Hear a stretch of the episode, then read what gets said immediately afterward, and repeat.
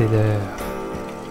Préparez votre maïs soufflé et votre boisson gazeuse, car c'est le moment d'écouter un nouvel épisode de Séance de minuit.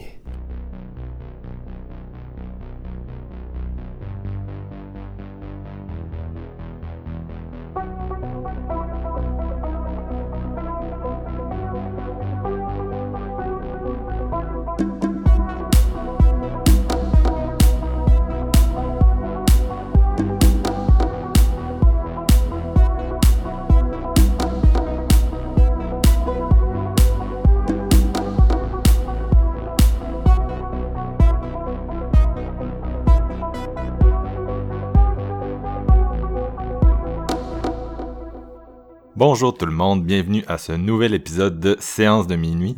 Mon nom est Marc-Antoine Labonté et aujourd'hui, euh, on s'aventure dans des contrées où on va pas souvent avec Séance de minuit, celle du drame.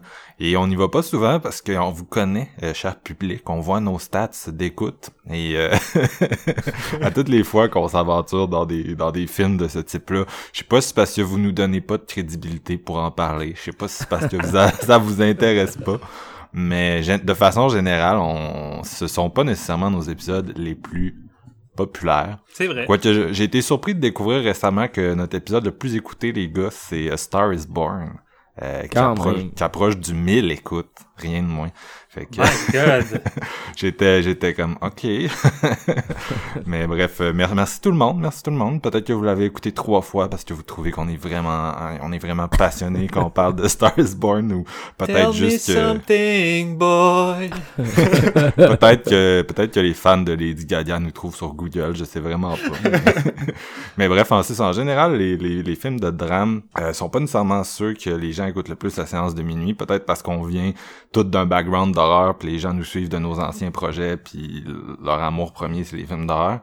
Mais euh, j'ai gossé, j'ai gossé mes collègues pour qu'on fasse euh, un film en particulier que je voulais vraiment faire parce que parce que puis là je veux pas trop hyper personne mais c'est pas mal c'est pas mal le meilleur film que j'ai vu euh, de récente mémoire. J'aurais de la misère à dire c'est quand la dernière fois que j'ai vu un film que je que je préfère à celui dont on va parler aujourd'hui. Fait que c'est pour ça que je me disais Chris faut, faut faire un épisode là-dessus. Euh, et on en a profité pour ajouter un, un, un autre film de la même, de la même réalisatrice, pardon. C'est donc euh, bien sûr Céline Sciamma, vous avez vu le titre de l'épisode. Mhm. euh, réalisatrice française qui, qui est en est à son quatrième long métrage, Portrait de la jeune fille en feu, qui a été à Cannes puis qui a été vraiment euh, très acclamé dans la dernière année. Euh, si, si ça vous intéresse, si elle vous intéresse, tous ces autres films sont sur le Criterion Channel présentement. Donc, occasion en or d'aller redécouvrir euh, sa filmographie. Donc, euh, oui. Excuse-moi de, de, te couper. Est-ce que tu sais si ça fait vraiment partie du catalogue Criterion, que c'est des films qui ont été distribués par euh, celui-ci, mm. ou si vraiment c'est pour célébrer la sortie de, de Portrait? C'est pour célébrer la sortie de Portrait. Euh, faudrait que je vérifie. Je pense qu'il y en a un des trois qui a été distribué par Criterion, par exemple. Euh, mais je pense que c'est Dumb Boy tu me prends, man, il va falloir que j'aille vérifier. Il va falloir que j'aille vérifier. Pendant que tu vas parler, là, je vais aller. Bah non, c'est bien, c'est bien correct. C'est une, question légitime. Par contre, ce que je peux te dire, c'est que cette année, Portrait de la jeune fille en feu va sortir en Blu-ray Gracieuseté Critérion. Ouais, parce que c'est un film, euh, c'est un film Hulu, là, donc, euh, euh, je, je sais pas exactement. Je pense qu'au Canada, c'est, c'est un, c'est MK2. Euh, ce qui voudrait dire qu'au Canada, on aurait déjà un, on aurait déjà un Blu-ray MK2 euh, en plus du Blu-ray Criterion. Là, donc vous allez avoir plus d'options. C'est aux États-Unis, là, je pense que il y, aurait, y aurait pas de sortie physique, donc Criterion c'est imposé, là, un peu comme avec des films Netflix comme Roma et Mariage Story qui vient d'être annoncé tout récemment. Mais euh, c'est ça, je pense aussi que ils ont, ils ont pris portrait pour faire une sortie Criterion, puis là ils se sont dit on va en profiter pour euh, initier les gens au travail de cette réalisatrice. Puis aussi Criterion, faut le dire, ils, ont, ils font sur le channel, ils font vraiment un grand effort pour mettre de l'avant euh, les travails de réalisatrices. Il y a souvent des filmographies complètes de cinéastes un peu moins connus. presque à chaque mois, il y a au moins une rétrospective d'une femme. Mm-hmm d'une femme cinéaste donc puis c'est c'est c'est quand même intéressant là. ils font ils font leur part pour euh, nous faire découvrir du cinéma qui est pas tout le temps euh, mis à l'avant-plan. Fait que bref on, va, euh, se le dire. Je pense que Criterion Channel c'est le meilleur service de streaming. Puis c'est drôle c'est sans doute celui que j'utilise le moins en ce moment mais à toutes les fois que j'y retourne je suis comme Hey, le cave, pourquoi tu y vas pas plus souvent? Le catalogue est hallucinant, les thématiques sont hot. Je veux dire, tout est hot de cette plateforme-là. J'ai rien à dire de négatif. Moi, je te dirais que c'est... le contenu euh, par le prix par rapport à Netflix, là, ça, le, ça le dégomme assez raide. Ben oui. Non, c'est ça. Pour ceux qui ont l'intérêt de ce genre de cinéma-là, c'est, c'est vraiment un must. Là. C'est vraiment pas cher pour tout ce qu'ils te donne à chaque mois. Puis personnellement, moi, c'est vraiment le service de streaming sur lequel je passe le plus de temps. Là. Ça ça a fait un an que je l'ai euh, cette semaine, en fait, c'est drôle. Puis euh, ça fait un an qu'il a été lancé, en gros, parce que je l'ai depuis le lancement. Puis écoute, j'ai dû voir au, moins 100 films là-dessus dans la dernière année. Euh, fait que je l'ai vraiment rentabilisé là, et je, je, suis vraiment content de l'expérience d'utilisateur. Je, je peux pas assez recommander à tout le monde là, qui qui a de l'intérêt pour un cinéma de cinéma d'auteur, vous allez vraiment être servi. Là. Il, y a, il, y a, trop de films à écouter pour le temps qu'on a, littéralement.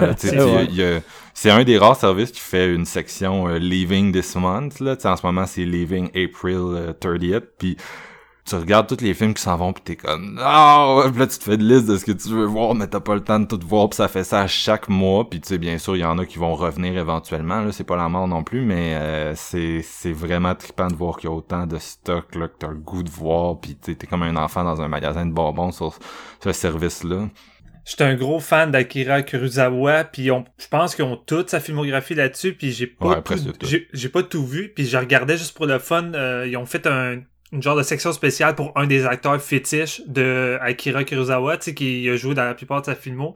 Puis il a tout mis en ligne sa filmographie, puis je regardais ça, j'étais comme j'en aurais pour un mois à regarder cette collection-là, il y a comme trop de stock. ouais, mais ceux-là, souvent, sont là pour 90 jours, puis il doit y avoir des films à travers euh, de sa filmo à lui qui sont là tout le temps, là, parce que Criterion ont beaucoup, beaucoup, beaucoup de cinéma japonais. Là. je sais pas c'est qui les gens qui, qui ont fondé euh, Criterion, là, mais ils, trippent clairement sur le cinéma japonais, là, même euh, euh, le, gros euh, coffret Godzilla qui ont sorti récemment. puis il y a beaucoup d'auteurs japonais là, que leur filmographie au complet est dispo sur le, le, le, channel ainsi que le le, le ben, disponible en Blu-ray en gros là, qui fait partie de la collection. Euh, mais bref, euh, c'est ça. Donc, Céline Sciamma, c'est trois films, euh, dont celui dont le premier dont on va parler aujourd'hui, Bande de filles, qui est connu sous le titre de Girlhood sur le, le, channel, oh, qui a aussi été sur Netflix pas mal un an, vers 2017-2018. Ah fait que ça se peut que vous l'ayez déjà attrapé là. Euh, puis sinon, euh, ces deux précédents films, Tomboy et La naissance des pieuvres, euh, que vous allez trouver sous le titre Water Lilies sur Criterion Channel, c'est ça. Fait que ces trois-là sont dessus. donc c'est une belle occasion là, de, le, de, de, la découvrir. Mais aujourd'hui, ben, on va discuter de, de, de bande de filles. Euh, et puis, je vous ai même pas encore introduit les gars, je suis parti dans la chire, on a parlé du, du Channel, je vous ai complètement euh, largué. Donc, si c'est la première fois que vous nous écoutez, euh, que vous nous avez trouvé via Google, parce que vous êtes des fans de Céline Siama, euh, ben, celui que vous avez entendu parler avec moi depuis tout à l'heure, c'était Steven Lefrançois. Salut Steven! Salut, nous autres, on est la bande de gars. c'est stéréotypé, mais on s'aime, on s'aime, on chante, on danse ensemble également, on fait tout. Malade. justement, euh, il brille aussi fort qu'un diamant, Jean-François Ouellet, salut. Yes, salut. Euh, je, voulais, je voulais rajouter mon petit grain de sel par rapport au Criterion Channel. Euh, il y a juste ça à dire. voyons, pour ceux qui sont un petit peu noob de cinéma d'auteur comme moi, c'est le genre de plateforme que, que tu embarques dessus puis que tu as l'impression de rien avoir vu dans la vie, mais que tout est à voir devant toi. Fait que peu importe quel film tu sélectionnes, je pense que t'as de quoi découvrir. Fait que c'est vraiment, comme je disais, pour le prix, là, ça a pas de bon sens comment que c'est vraiment nice. Fait que, yeah, je suis content d'être ici aujourd'hui. Écoute, je veux pas... Excuse-moi, je suis tout en train de te couper. Je veux pas allonger ça, mais j'ai l'impression qu'on pourrait faire un épisode juste sur Criterion. Mais pour ceux, tu sais, justement, quand ils connaissent pas un, réalisateur, réalisatrice ou un acteur, la façon qu'ils créent les collections, vraiment pour te, te l'introduire, pour te faire découvrir sa carrière, t'as tout le temps des espèces d'interviews au début, des trucs qui sont là ou des documentaires pour euh, te parler de lui, pour que t'en apprennes plus avant de te plonger dans sa filmographie. Fait que tu sais, c'est la structure de tout ça est vraiment hot, puis c'est vraiment là pour venir t'éduquer puis enrichir tes connaissances cinématographiques. Fait que moi, ça me fait vraiment triper. Là. Ok, j'arrête. ouais, c'est un peu ça que j'allais dire. Tu sais, ils essayent quand même beaucoup de te diriger. Entre autres, euh, ils ont une de leurs sous-sections que c'est comme des cinéastes connus qui vont euh, parler de leur film préféré, puis que, tu sais, mettons, euh, qu'il y avait Karen Kusama récemment, Guillermo del Toro, du monde de même qui vont venir, puis vont être comme, ah, moi, de Criterion Channel, j'aime ça, ça, ça, puis tu sais, ils vont donner en dessous les liens des films qui ont parlé. Fait qu'ils font, ils ont quand même une belle, euh, une belle approche, là, où ils essayent un peu de, d'introduire les gens puis ils comprennent que il y a beaucoup de, de monde qui s'éduque un peu là, sur le, le, le channel tu sais il y a beaucoup de jeunes là qui voient ça comme une grosse fenêtre pour découvrir des cinéastes du passé puis euh, mettre un pied dans, dans quelque chose d'autre là. Fait que c'est c'est c'est mhm. vraiment c'est c'est toute une ressource pareil là. Tu tu tu repenses à une époque où pour juste pour voir tous les films de Bergman fallait que tu fallait que tu fasses des pieds et des mains fallait que tu débourses une fortune pour toutes les louer. Là sont toutes en streaming euh, d'une façon super bien organisée. Fait que c'est vraiment c'est vraiment une ressource très utile. Et oui comme tu dit on va on va on va essayer de couper euh, Mais euh, si vous n'êtes pas encore inscrit, pensez-y sérieusement. Puis nous, ben, on va embarquer sur le film Bande de filles. Je passe beaucoup par là, je trouve. Ouais, c'est mon chemin. C'est un détour, non? N'importe quoi, c'est pas un détour. Et puis c'est toi qui viens me voir là, non? Tu penses que je fais exprès de passer par là? Ouais. Pourquoi? Pour te voir? Ouais. ce que tu crois ou c'est ce que tu espères Les deux. Tant mieux.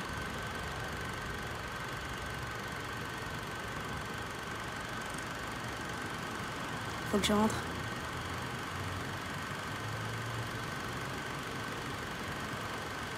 C'est mon ami, tu sais. Moi, je sais.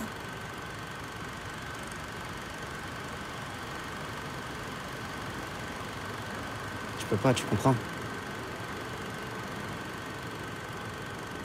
Je comprends. On commence avec Bande de filles, aussi connue pour euh, Girlhood sur le Criterion Channel. C'est réalisé, comme on le disait, par Céline Siama. Ça met en vedette Karidja Touré, Assa Sila et Lindsay Karamo. Et euh, ça raconte l'histoire d'une jeune adolescente de 16 ans, Mariem, euh, qui vit difficilement son adolescence. Elle vit dans une banlieue euh, pauvre de Paris avec sa, sa famille. Elle a deux sœurs. Euh, et un grand frère, un grand frère qui a pratiquement pris le rôle du père qui est absent et qui est assez violent avec elle, qui arrête pas de la diriger, de la frapper euh, à tout bout de champ. Et t'as leur mère qui est pratiquement jamais là pour la simple raison qu'elle travaille constamment, euh, ce qui fait qu'on est pas mal dans une famille dysfonctionnelle, elle vit difficilement avec tout ça, elle se laisse pas mal dominer par son, son grand frère. Et à l'école, c'est un peu la même chose, l'école devient pratiquement une impasse pour elle, elle aimerait ça continuer pour avoir une meilleure vie, avoir un meilleur emploi, puis pas devenir comme sa mère euh, une simple femme de ménage, comme elle dit. Malheureusement, euh, à force qu'elle rate euh, ses études, l'école met un impasse sur son futur et elle pourra pas vraiment continuer dans les études qu'elle aimerait bien faire. Et en plus, pour aider à tout ça, le garçon auquel est, est amoureuse, qui était beaucoup intéressé, est ami avec son frère. Et il y a comme une espèce de loi des garçons dans cette banlieue-là où que ben, l'ami de son frère n'a pas le droit de sortir avec sa sœur. Fait qu'encore une fois, euh, elle passe un peu à côté de toutes ces occasions-là. Et une bonne journée où que tout semble aller de plus en plus mal, elle va faire la rencontre de trois filles euh, complètement rebelles, une espèce de gang de, de, de, filles qui s'amusent à, faire tout ce qu'ils veulent, qui se laissent pas dicter par les autres. Euh, vraiment une espèce de, de gang de filles badass. Puis elle va se faire éviter par elle. Juste comme ça, quand elle va marcher devant ces trois filles-là, elle va se laisser... Euh, elle va se laisser charmer par tout ça, elle va rentrer dans cette gang de filles-là et elle va se créer une deuxième vie. Une deuxième vie où elle va s'appeler euh, Vic dans celle-ci, où que, ben, elle va lever la tête haute, elle va s'affirmer, elle va parler, elle se laissera plus faire, elle va euh, pratiquement prendre le dessus sur les autres et euh, peut-être essayer de trouver un chemin pour diriger sa vie puis avoir quelque chose qu'elle désire réellement et non juste se laisser euh, dicter par les autres et un système qui fait juste la foutre à terre constamment. Coming of Age, hein, évidemment, on en parle souvent sur séance. Moi, je, je, suis un fan de ça. Marc-Antoine aussi, si je me trompe pas, et JF également. Yes. On a tous nos coming, coming of age euh, favoris euh, différents parce qu'on se le cachera pas, c'est un genre qui est toujours populaire à chaque année. Il y en a des tonnes. Ça suit relativement tout le temps la même structure. C'est pas des films qui révolutionnent ou qui évoluent beaucoup. C'est surtout dans le contexte et comment ça va vous parler en tant que tel. C'est vraiment ça, ça va dans différents contextes. Moi, j'ai pas le feeling que j'ai vu beaucoup de, de coming of age français dans cette banlieue-là. Je connaissais plus ou moins ça. C'est peut-être moi euh, qui est juste amateur puis qui a pas découvert d'autres films euh, auparavant. Fait que c'était un peu une première pour moi. Et Ben, c'est- Oui. un peu le troisième coming of age de Céline Sciamma. Ces trois premiers, Ouais. c'est vraiment une espèce de trilogie de coming of age. C'est sûr que Ouais. c'est euh, le seul de ces films où elle va vraiment, euh, elle va un peu traverser la barrière puis elle va, elle va parler de personnages noirs. Fait que tu sais, c'est Ouais. ça, ça comporte euh, peut-être une réalité plus loin d'elle. Ces deux films précédents, La naissance des pieuvres, c'était c'était la découverte de l'homosexualité d'une jeune adolescente puis Tomboy Mhm. c'était un- une jeune fille qui qui euh, qui, qui essayait un peu de de- de- d'annuler son genre ou de se présenter comme un garçon là au monde euh, euh, fait que c'est ça c'était comme c'est ça, ça fait quand même une trilogie intéressante même si les thématiques sont, Sont comme différentes. connexes là ouais c'est ça Euh, ben, ça m'avait intéressé, malheureusement, j'ai manqué de temps pour me, me taper les deux autres. Euh, c'est ça qui est dommage. Je vais le faire par la suite parce que euh, sans embarquer tout de suite sur portrait, parce que je préfère vraiment attendre qu'on arrive dans cette section-là. J'ai trouvé euh, Bande de filles c'était un magnifique euh, film de coming of age où que Céline euh, te rentre euh, dans leur intimité, la façon que sa mise en scène colle au visage des personnages pour qu'on rentre vraiment dans leur vie. Il y a il y a une espèce de sincérité et d'un un réalisme euh, qui se connecte à la mise en scène qui m'a vraiment frappé. Sans forcément faire la comparaison, ça m'a un peu rappelé, euh, ça m'a un peu rappelé le cinéma de, de Sean Baker dans le sens où on, te montre une réalité qui est différente de la nôtre et le réalisateur ou la réalisatrice tente pas d'apporter un jugement, c'est pas moralisateur, ça va pas dans le mélodrame. Tout ce qu'on essaie de te montrer, c'est juste une réalité de façon la plus véridique et saine possible. Et c'est ça qui m'a vraiment beaucoup plu avec Bande de filles, c'est que j'ai beaucoup aimé suivre ces personnages-là, mais surtout dans un contexte où on n'essaie pas euh, d'en faire des tonnes, on n'essaie pas de rendre ça trop mélodramatique. Je pense que juste euh, le fait de parler avec sa mise en scène et de parler avec les la musique, les, les sons, c'est ça qui donne la grande force à, à Bande de filles.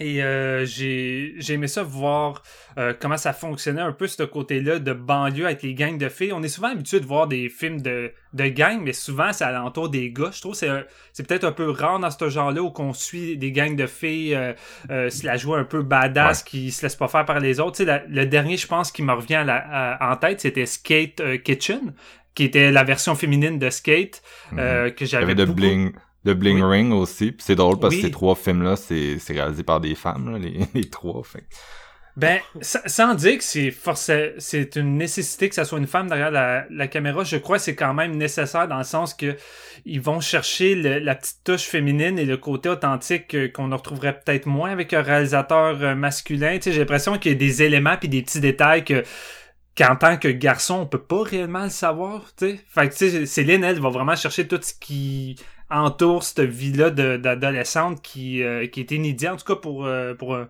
un garçon comme moi.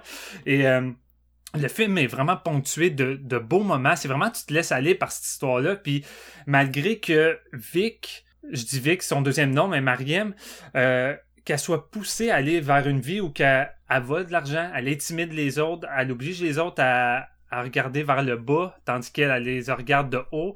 Je pense une façon pour elle de finir par s'affirmer quelque chose qu'elle faisait pas auparavant. Puis même au début, dans la gang de filles, elle a de la misère à affirmer qu'elle fait des choses pour elle, euh, que en tant que telle, elle fait ça pour aider les autres. Puis il y a une magnifique séquence après un, un gros fight que euh, elle va dire à une de ses amies, écoute, je sais, tu voulais pas que je le fasse, mais je l'ai fait pour toi. Puis elle dit non, tu l'as fait pour toi, puis tu devrais juste le dire. Puis tu sais, elle fait, elle fait pas la morale, elle fait juste faire un câlin en voulant dire, c'est ça que je veux, je veux que tu t'affirmes. Puis c'est ça que j'aime de ce groupe de filles là. C'est vraiment un groupe où que il y en a pas vraiment une qui est là pour dominer, ils sont toutes là pour être égaux, puis sont toutes là pour s'encourager, puis à se mettre forte, puis à vivre des moments, des moments de grâce dans cette espèce de vie qui est vraiment difficile. Chacune ont vraiment des, des moments difficiles reliés à leur vie intime ou familiale qui sont pas toujours euh, tous montrés ou élaborés, mais je pense qu'on peut facilement se faire euh, des idées. Il y en a une qui va se faire couper des cheveux euh, de façon assez intense par son père, qu'on n'a pas vu, qu'on voit jamais, mais on arrive juste avec cet élément-là à deviner quel genre de vie familiale qu'elle a, qui doit pas être si éloigné que ça, que ça de,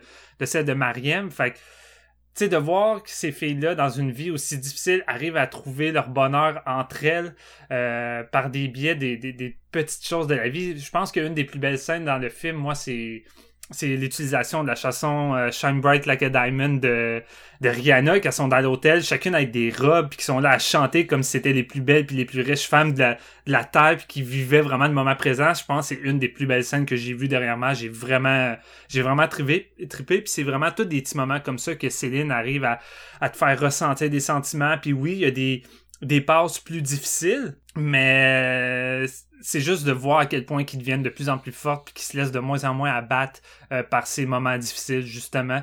Euh, je dirais que j'ai il y a peut-être juste un petit moment que j'ai un petit peu décroché ou que j'ai moins apprécié euh, mais en même temps je pense que c'est une phase de la vie du personnage qui est inévitable. C'est juste moi je crois qu'il n'y a pas connecté mais c'est quand Mariem euh, décide d'abandonner sa, sa vie à l'appartement avec ses sœurs puis euh, de partir avec une espèce de caïd d'un autre quartier qui va lui faire vendre la drogue. À partir de cette partie là j'ai trouvé que j'étais juste un peu moins déconnecté. J'étais moins connecté, j'étais moins intéressé, puis je trouvais peut-être que c'était moins bien développé. J'ai juste j'ai juste moins accroché, malgré que euh, la réalisatrice revient avec une dernière scène euh, vraiment puissante émotionnellement. Fait que somme toute, j'ai beaucoup aimé. C'est vraiment un très beau coming of age euh, qui va qui montre une partie d'une société de, de, de la France que je comme je disais, que je connaissais plus ou moins. Puis c'est le fun de voir un groupe de filles comme ça montrer qui est sans doute une source d'inspiration de ce que j'ai vu de plusieurs euh, critiques de jeunes filles qui ont vu ce film-là, euh, qui vivaient ce genre de situation-là, à quel point qui étaient fiers d'être dans la situation qui était en voyant ce film-là, parce que ces filles-là sont pas là pour dans ce film-là, ces personnages-là sont pas là pour faire pitié, sont pas là pour devenir des des, des, des, produits de la société pour se transformer puis devenir des, des, des bonnes personnes. ils acceptent leur sort qu'ils ont puis ils vivent leur vie à leur manière puis c'est comme ça qu'ils aiment la vie. Fait que j'aime bien comment c'est montré puis c'est pas démoralisant, c'est pas c'est pas triste, c'est pas dark malgré tout. Fait que j'ai comme j'ai vraiment aimé ça. Très beau film puis euh, ça m'a juste euh, encore plus donné envie de découvrir plus euh, la, la filmographie de Céline par la suite. Toi, JF, est-ce aimé ça aussi? Ouais, man, j'ai vraiment, vraiment aimé ça. Euh, ce, qui est, ce qui est un peu drôle pour commencer, euh, j'ai, euh, dans le fond, moi, j'ai regardé tous ces films sur le Criterion à Siama.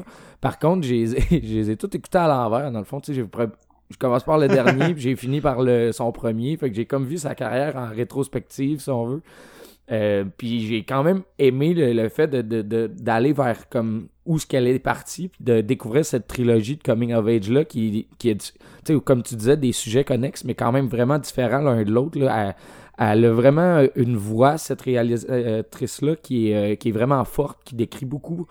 Euh, puis qui a l'air en savoir quand même beaucoup. Elle a beaucoup de vécu au travers de ça. Fait que c'est pour ça que quand je, suis tombé dans Girlhood, je me disais, c'est sûr qu'elle a un petit peu une notion du, du quartier, même si cette réalisatrice-là est blanche, je veux dire, euh, même pour décrire un milieu mm. noir, tout ça, dans un quartier pauvre de Paris, elle doit quand même avoir eu certains échos puis certaines notions de, de ce qui se passe là-bas pour en faire un film qui est vraiment, comme Steven le disait, une dépiction de la réalité qui est forte, qui est vraiment sincère. Euh, on s'entend, bon, euh, l'adolescence, la crise euh, d'adolescence, d'identité, on, la vit toutes différemment. Puis bon, quand dans un milieu où tu as plus ou moins de bons exemples à suivre et que tu es laissé à toi-même, ben, c'est sûr que tu peux prendre des, mauvaises comme des bonnes décisions. Puis dans ce film-là, c'est c'est juste ça, c'est des décisions face à des situations que elle peut pas vraiment demander d'aide à quelqu'un ou elle peut pas demander l'avis tant que ça, elle y va selon l'inspiration puis le, mettons sur le flow, comme je dirais, tu sais, c'est jamais euh, sûr. Fait que tu, tu, danses tout le temps entre deux, puis tu trouves que. Moi, je trouvais vraiment que je connectais avec elle. Là, Karija Touré a joué un esti de bon rôle là-dedans.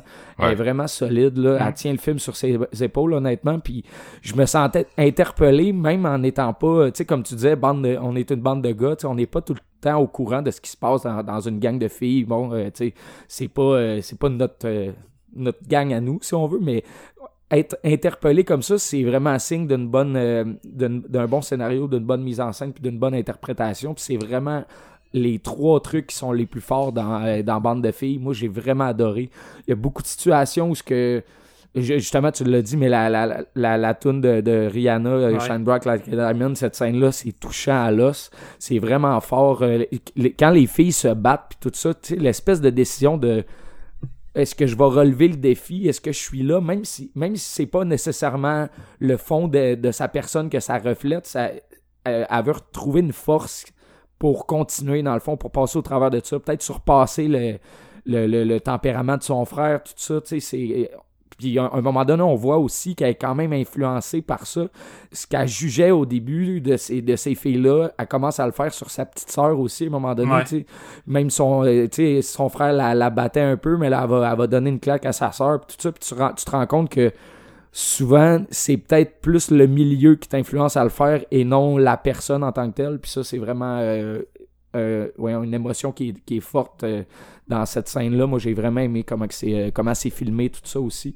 On s'enligne aussi vers un troisième acte qui est, comme Steven le disait, je suis, je suis 100% d'accord avec toi. J'ai un petit peu déconnecté aussi par rapport au fait que c'est c'est crissement moins développé que le début. Je pense qu'on y va un petit peu trop rapidement, puis son évolution, là, on sent que ça s'enligne vers la fin du film, puis qu'elle était peut-être un petit peu pressée pour dé- décrire tout ça. Mais euh, elle reprend bien la, elle reprend- bien l'appel à- pour la finale et tout ça, ça finit super bien. Euh, un film qui, qui est défini par la, la musique aussi, qui Ah, est bonne, vraiment soundtrack, hein. très très forte là, ouais. Euh, ça- puis je trouve que les, les, les choix de chansons représentent bien l'évolution psychologique de, de Vic, là, Mariem, au, au travers de tous ces événements-là. Euh, écoute, c'est dans les quatre, mettons, de euh, longs métrages de Siamus, je pense que c'est un de ses plus aboutis. Euh, puis c'est euh, c'est surtout un des euh, qui est quand même assez long. là. On n'est pas loin de deux heures parce que ces deux premiers sont relativement courts. C'est 1h25 si je me trompe pas. Mm. Mais on sent que- qu'elle a pris le temps de développer tous ces personnages-là. Justement, la gang de filles, les trois ensemble, avec euh, Mariem en plus, leur connexion ensemble, comment qu'ils jouent. Tu sens qu'elle dirige ses acteurs vraiment de bien belle façon, Céline Sciamma. Puis c'est, ils ont pas de l'air d'avoir de misère à jouer ça. Ça a l'air d'être eux elles-mêmes avec un guide au travers de tout ça. Genre, Mm. c'est vraiment euh, d'une sincérité qui est, qui est rarement euh, égalée. Là. C'est un très bon coming of age. Je vous le recommande, honnêtement. Je vous recommande aussi les deux parce que, mettons, les, les écouter dans l'ordre de sortie, je pense qu'on peut en arriver là vers un petit peu plus euh, euh, sur le bon chemin que le faire à l'inverse. parce que je pense qu'on peut plus apprécier le début euh, au début, en tout cas dans l'ordre, dans le bon ordre, si on veut. là. Tandis que des fois, tu commences avec les classiques, puis tu vas de- de- découvrir l'origine d'un réalisateur. Mais je pense que pour Céline Sciamma, c'est vraiment bon d'y aller euh, dans l'ordre de ce qu'elle a fait, parce que je pense que c'est une femme qui savait vraiment où ce qui s'en allait, puis qui, qui a eu tous les moyens pour réussir à faire des, des excellents films avec ses idées. Avec une jeune Adèle euh, NL dans le premier, là, qui revient dans Ouais, ouais. Portrait de la jeune fille en feu. Oh, qui, est, euh, qui est sa ça. copine aussi, je crois, euh, qui, est, Son qui une ex. relation de couple. Ouais, ok. Mais c'est- ils ont été quand même un bon bout de temps ensemble, je pense, parce Ouais. qu'ils sont connus sur le film en 2007, puis euh, ça a l'air d'avoir duré quand même un bon bout de temps. Mhm. Euh, moi, j'ai, j'ai, j'ai beaucoup aimé euh, Girlhood aussi, euh, bande de filles. Euh, j'ai, je l'avais vu juste une fois à l'ép- à l'époque dans le coin de, de sa sortie. Fait que j'étais bien content là, de lui donner un, un deuxième visionnement. Euh, vous avez quand même bien décrit qu'en termes de, de style, c'est vraiment, c'est poussé, c'est vraiment intéressant. Il y a beaucoup de bonnes idées de plans. On a, on a, je pense que tout le monde va parler un peu de la scène de Rihanna. Là, peu importe, tu, tu vas aller en Ouais. ligne, puis tu vas voir la même chose parce que c'est définitivement un set piece euh, marquant en termes d'émotion puis de, de juste de comment ça a été conceptualisé là. C'est vraiment hot. Mais il y a plusieurs bonnes idées qui se glissent euh, des idées de plans des fois entre autres. Euh, moi un que j'ai beaucoup aimé c'est quand il y a une espèce de zoom sur un zipper qui est capté de côté. C'est comme si ça ouvrait le plan en deux. C'est vraiment hot c'est, super créatif puis il y, a, y a beaucoup de petites fulgurances comme ça. Euh, puis c'est un film que euh, c'est un film que moi j'apprécie beaucoup parce que je dirais que ça s'inscrit un peu dans la dans la filmographie générale là, euh, de ces quatre films là de, des films de où il y a une espèce de il y a une forme de rébellion euh, mais c'est comme une en tout cas c'est souvent c'est des rébellions euh, je sais pas comment dire j'ai j'ai pas le goût de dire petite rébellion parce que c'est c'est vraiment la façon dont c'est représenté c'est vraiment euh, existentiel et central dans la vie des personnages. C'est juste que tu sais souvent tu vas voir un peu un personnage prendre conscience de sa place puis chercher à la remettre en question d'une certaine façon, puis est-ce que le personnage va y parvenir complètement? Pas nécessairement, euh, mais la façon dont c'est mis en scène, tu comme espèce de de, de tourment personnel, c'est juste vraiment intéressant, puis ça attire ton attention un peu sur euh, sur ce qui se passe, puis en tout cas on va, on va en reparler dans le prochain film, là, ça va vraiment connecter à ce niveau-là, mais c'est un peu ça que tu vois ici, tu sais, c'est un personnage qui, euh, comme Steven l'a dit, désire pas nécessairement vivre euh, dans le milieu duquel elle provient, puis t'as as comme vraiment beaucoup de pression qui sont exercées sur elle euh, pour respecter un certain code de conduite, puis euh, c'est sûr que c'est c'est quelque chose qui me semble un puis encore là c'est sûr que là on parle vraiment à travers notre chapeau là, mais c'est quelque chose je pense qui représente beaucoup de femmes dans beaucoup de milieux pas juste dans celui qui est qui est montré ici euh, puis c'est vraiment intéressant comment, euh, comme vous disiez, à challenge un peu.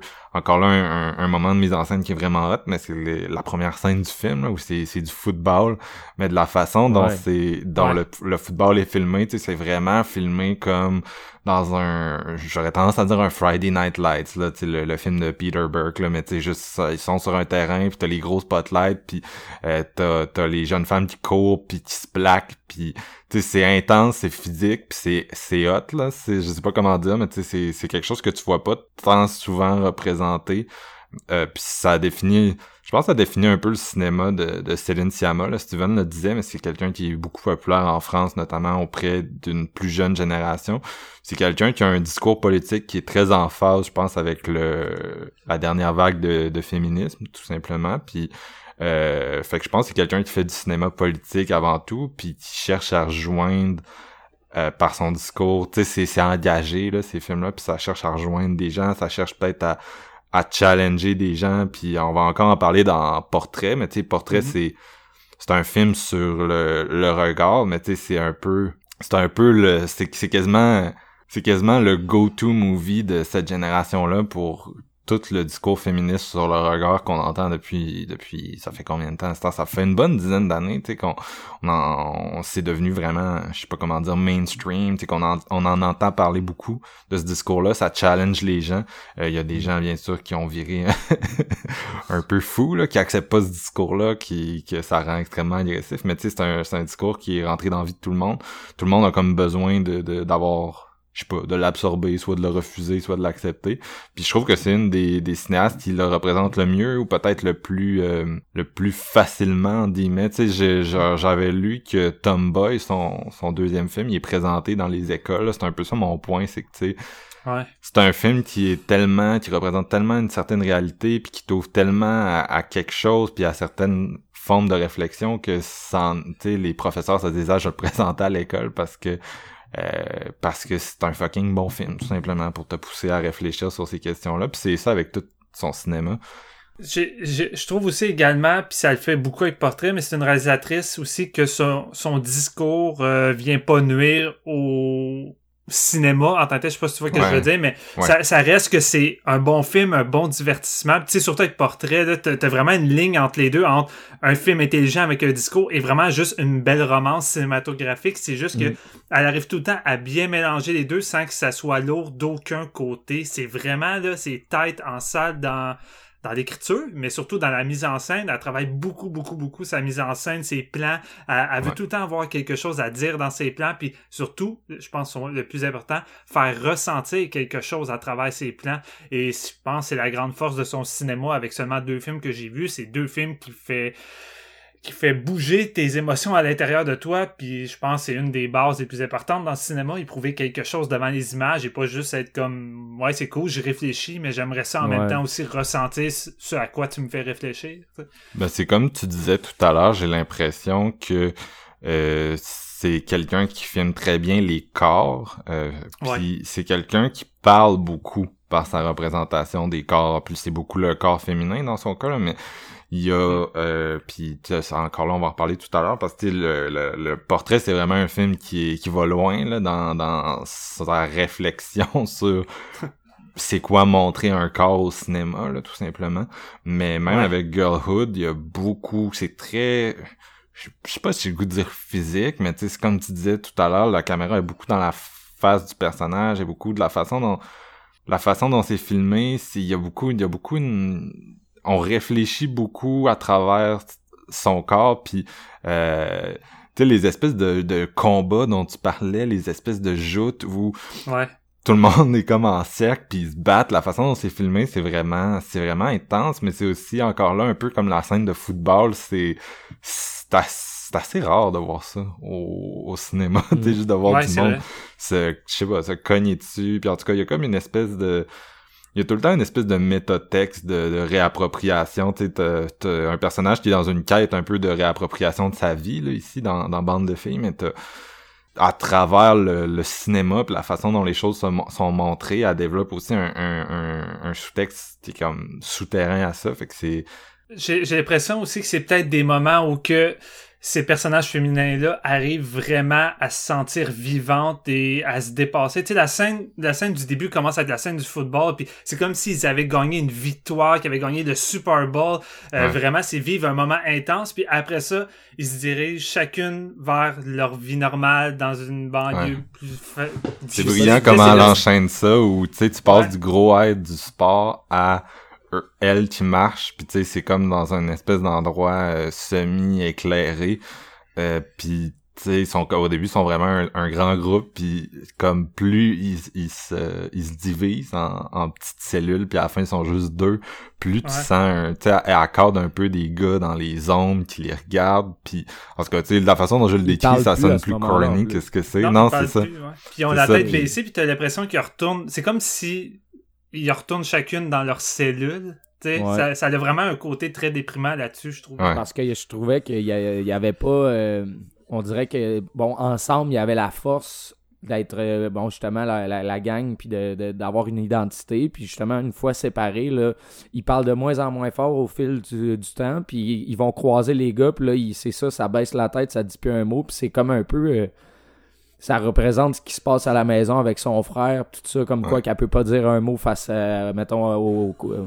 au, gars, au le côté masculin qui est plus fort, puis tout, puis au, travail du film, elle va trouver comme sa voix, puis un petit peu la force de d'aller au-dessus de ça, puis d'avoir sa propre identité, puis c'est un peu ça qui va y permettre, je pense, de de revirer de bord l'espèce de gangster, de, le mob de drogue à la fin, là, puis elle va pouvoir réussir à s'en aller, puis tout ça, tu sais, fait que je pense mm. que c'est tout un tout un sous-texte qui est euh, subtil, je pense, mais qui est bien intégré tout au long du film. Puis c'est une de ses forces en soi aussi. Puis une des grandes forces aussi également, c'est que je me demandais si on allait tomber euh, dans cette domaine-là, la façon que c'était filmé, mais tu sais, on nous montre beaucoup, tu sais, les, les gangs de gars ou les gars, la façon qu'ils regardent les filles, la façon qu'ils agissent avec elles. Fait je me dis, OK, on va-tu tomber dans une genre de rivalité gars-filles? Mais non, c'est vraiment de la rivalité filles contre filles, d'autres gangs de filles. Puis ça aussi, c'est un autre aspect, je trouve qu'on qu'on voyait pas tant souvent dans le cinéma. Fait que, tu sais, à toutes les fois, tu vois des confrontations euh, dans le film, c'est rarement avec des autres euh, garçons, c'est vraiment d'autres filles. Puis tu vois que ça, ça joue aussi dur que des gangs de gars contre d'autres gangs de gars. Tu sais, il y a pas vraiment de grosses différences dans, dans ce domaine-là quand tu regardes les gangs de filles. C'est aussi c'est aussi violent, c'est aussi intense. Puis tu l'as dit, Marc, là, mais les batailles qu'on dirait quasiment des batailles de gladiateurs avec un public qui est en train de filmer, puis les filles se tapent, puis ils se déchirent les vêtements pour humilier l'autre devant la foule. Puis tu sais, c'est le seul ça moyen. les cheveux. ouais, ça se les cheveux. Puis c'est le seul moyen que Mariem arrive à trouver un semblant de respect de son frère. C'est le seul moment dans tout le film après avoir défoncé notre fille que son frère va être comme Hey, viens t'asseoir avec moi, on va faire une partie de soccer, tu sais. Parce que juste après, quand il apprend qu'elle a couché avec son ami, là, ça revient encore pire que ce que c'était. T'es juste une petite pute puis des tu sais. Parce qu'il y a des gangs de gars dans le film, mais les gangs de gars, ce qu'ils font, c'est ça, c'est être au service d'un système euh, d'oppression là puis tu sais il y a entre autres il y a une scène où euh, ils sont ils sont comme je sais pas huit genre puis ils slut shame la fille qui vient de se faire couper les cheveux là.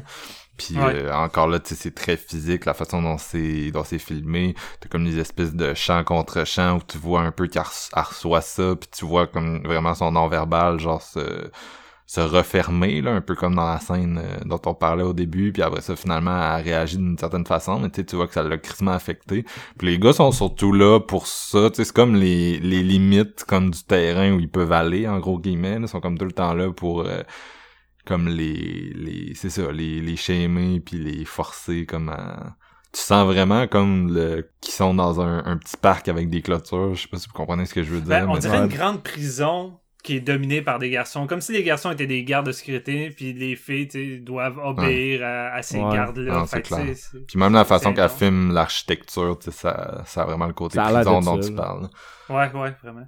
Les, les banlieues avec les grands immeubles euh, en béton Ouais. Ouais, puis c'est, euh, c'est le genre de milieu où c'est que même si tu fais, euh, tu sais, genre 500 mètres, 1 km, il n'y a rien qui change, là. C'est du béton, puis il n'y a pas vraiment de verdure non plus. Tu sais, il n'y a vraiment pas d'endroit où ce que tu peux ressentir qu'elle est libre. Dans le fond, elle est vraiment cloîtrée juste dans son environnement, puis je pense que ça paraît vraiment beaucoup de la façon que c'est tourné. J'ai beaucoup aimé comment le film est structuré par partie qui est séparé par un thème musical bien précis. Tu sais, à toutes les fois, tu quand il y a une partie de sa vie qui est terminée, t'as le thème qui apparaît, après t'as un fondu en noir qui dure quand même longtemps, c'est un 5 à 10 secondes, et là on se retrouve à une nouvelle étape euh, de sa vie, mais tu sais, sans que ça soit trop grossier ou trop loin, tu sais, c'est comme un, mini changement qui se fait relativement bien, tu sais, qu'on voit l'évolution auquel elle, a suivi. Puis, ce petit, ce petit blackout-là de sa vie qu'on voit pas, on arrive facilement pareil à deviner le genre de chemin qu'elle a fait pour être rendue à, faire ça. Puis tu sais, je pense qu'elle arrive peut-être trois ou quatre fois dans le film.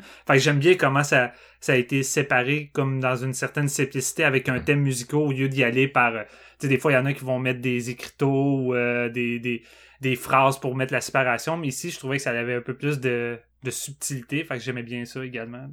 Il y a un petit côté Moonlight là-dedans, là, entre autres, la, dernière transition dont tu parles, qui, qui nous amène euh, vers l'acte que vous aimez moins. Là. Ouais.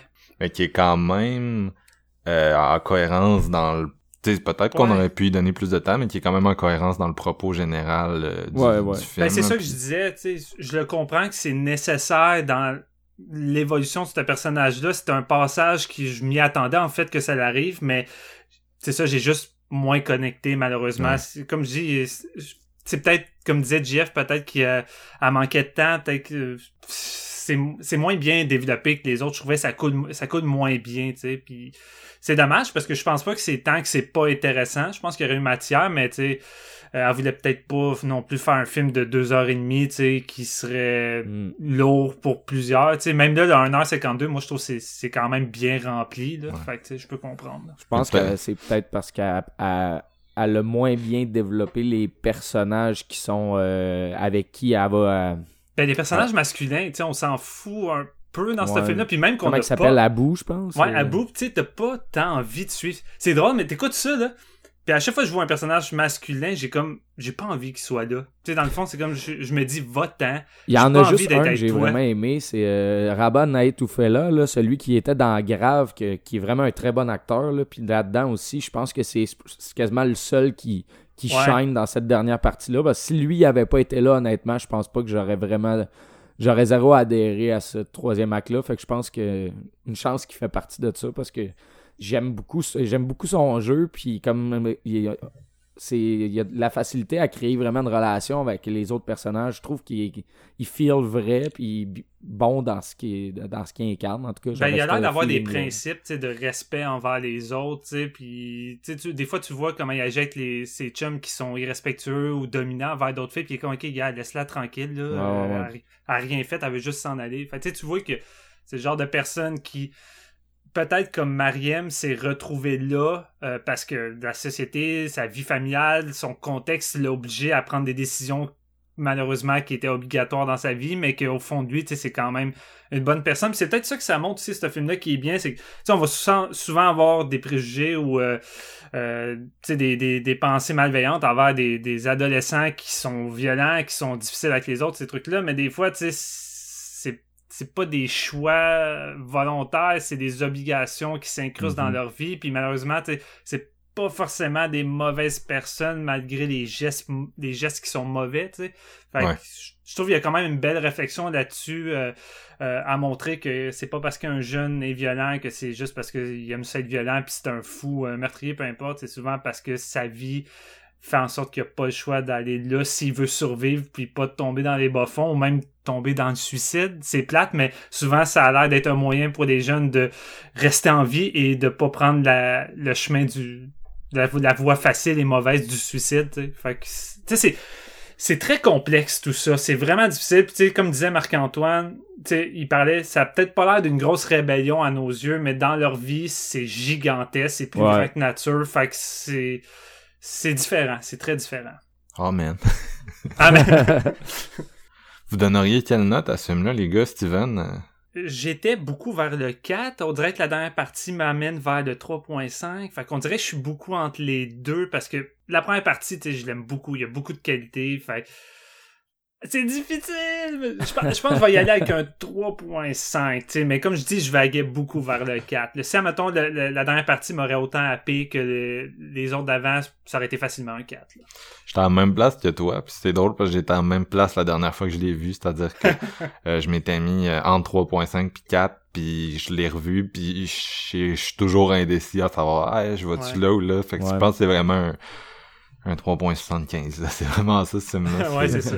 c'est c'est réussi c'est sûr tu sais c'est c'est tout le temps aussi c'est tout le temps un risque quand t'es un peu comme quand t'es un homme de- d'essayer de faire des films sur sur les femmes ben c'est un peu la même chose quand t'es une femme blanche d'essayer de faire un discours sur la banlieue française c'est quand même un endroit qui qui subit certains euh, stéréotypes fait que tu sais, tu t'aventures là-dedans mais c'est quelque chose que tu connais pas nécessairement fait que c'est c'est t'es- t'es- tu marches tout le temps sur la fine ligne euh, puis je peux comprendre que peut-être que les gens qui viennent de cette banlieue-là ont peut-être un peu plus de difficultés à... Peut-être ça les fait chier, en fait, d'être tout le temps montrés de cette façon-là. Je sais pas. On n'est même pas en France, là, fait que ça, ça Non, commence à ça. être loin un peu. Euh, cela dit, je trouve quand même qu'il y a vraiment des, des beaux thèmes qui sont développés dans ce film-là, que, qui sont vraiment intéressants. Là, fait que c'est pas nécessairement le film qui m'a le plus euh, qui m'a le plus comme frappé à ce niveau-là, là, que j'étais comme ah tabarnak. Euh, mais non, c'est sur un 3.- 3.75. Et toi, JF? Euh, ben moi j'a- j'avais donné un 4. Si j'avais le droit à 3.75, je pense que ça reflète très bien la note du film aussi. Mais ouais. Non, j'ai vraiment j'ai vraiment beaucoup aimé. Là. En fait, euh, je me suis euh, je me suis découvert euh, fan de, de Céline Sciamma au travers de cette semaine-là euh, et ses quatre euh, longs métrages. là. Donc euh, très hâte de parler du prochain. Super. Donc, on enchaîne avec Portrait de la jeune fille en feu. Votre mère est d'accord pour que vous sortiez seule demain. Vous serez libre. Être libre, c'est être seul. Vous ne croyez pas? Je vous dirai demain.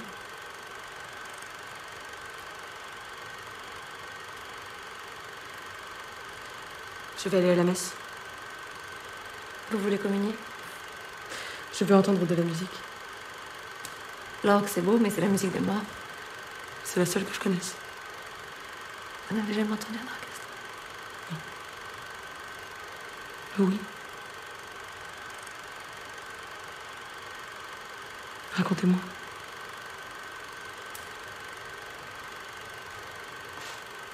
Ce n'est pas facile de raconter la musique.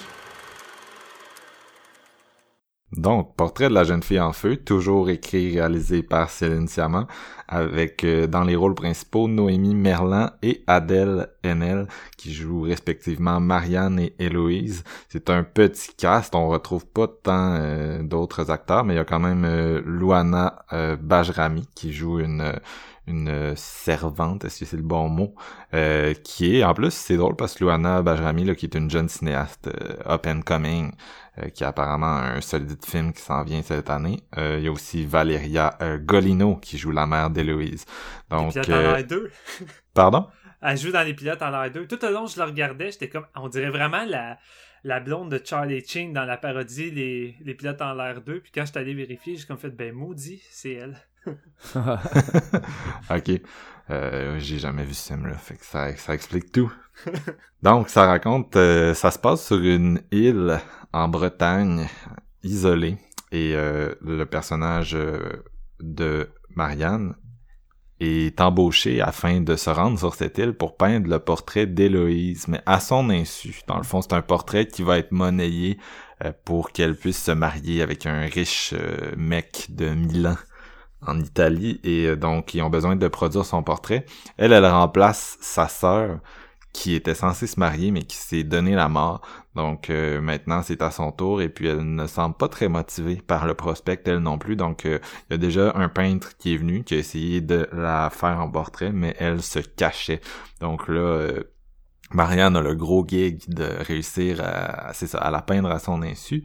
ce qu'elle essaie de faire au début. Je sais pas jusqu'à quel point je vais dans le synopsis, mais dans le fond, je pense qu'on va quand même le, spoiler, ce là parce que parce que c'est le genre de c'est le genre de conversation où on va vraiment aller euh, dans les détails, j'ai l'impression, puis mm. ça va être plus le fun comme ça.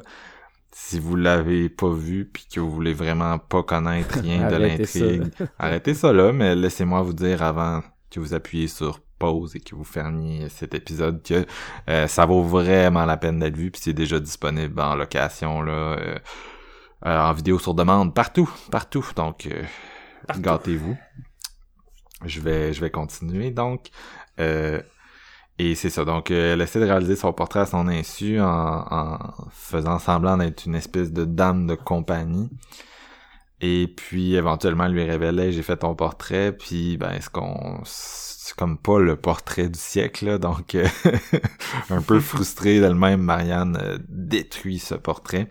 Puis là, euh, la mère d'Héloïse lui donne comme quelques jours de plus. Puis elle, elle s'en va comme ailleurs, donc là, elles sont en, solo et se développe une, une romance entre elles. C'est un peu ça, grosso modo, là, le, le, le résumé vraiment basique de tout ça.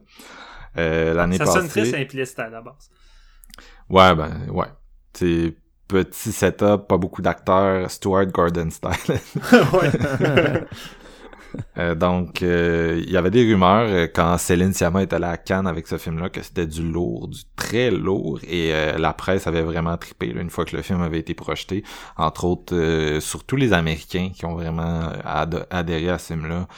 Euh, et moi, donc, j'attendais le projet de pied ferme. Ça a pris du temps à venir ici, comme souvent avec les films euh, canois. On l'a eu en février au Québec. Et euh, mm. je m'attendais à un solide film, justement, j'étais excité d'aller voir ça au cinéma, j'en parlais d'avance avec les gars, mais je m'attendais pas nécessairement à prendre la claque que j'ai pris, parce qu'on peut vraiment parler d'une claque. C'est un film que j'ai vu quatre fois au moment d'enregistrer, dont trois au cinéma au mois de février, là, avant le, le, le, COVID. Et euh, c'est devenu meilleur à chaque fois que je l'ai vu, sincèrement.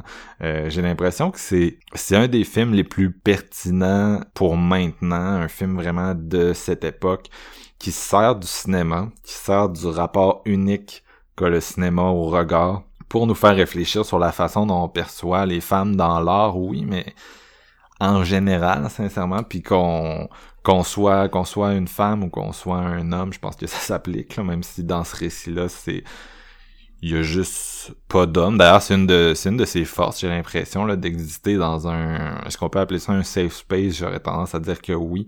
En dehors de toutes les pressions patriarcales qu'on voyait justement en filigrane dans euh, le film dont on vient de parler, Bande de filles, où on il y a tout le temps le frère aussi ou tel qui apparaît. Euh, mm.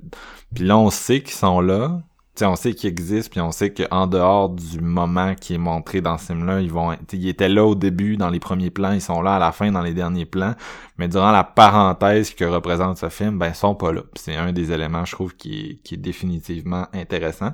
Malgré tout, ils sont là parce qu'ils façonnent le regard de la protagoniste, donc de la peintre, qui, euh, comme on l'a dit, va faire un tableau un peu, un peu Elle, elle, elle, a dit suivant les conventions, là, mais en tout cas, c'est ça. C'est un tableau un peu impersonnel d'Héloïse. Donc, c'est un film qui est sur la représentation euh, entre l'artiste et son modèle. Bien sûr, dans ce cas-ci, on, ce sont des peintres, mais on réfléchit surtout à la représentation des femmes au cinéma. Euh, entre la cinéaste, le cinéaste et l'act l'actrice beaucoup, l'acteur aussi, mais je pense l'actrice ici, c'est, vraiment euh, ce à quoi on cherche à réfléchir. Puis de voir aussi tout ce que l'actrice peut donner dans un, un processus créatif.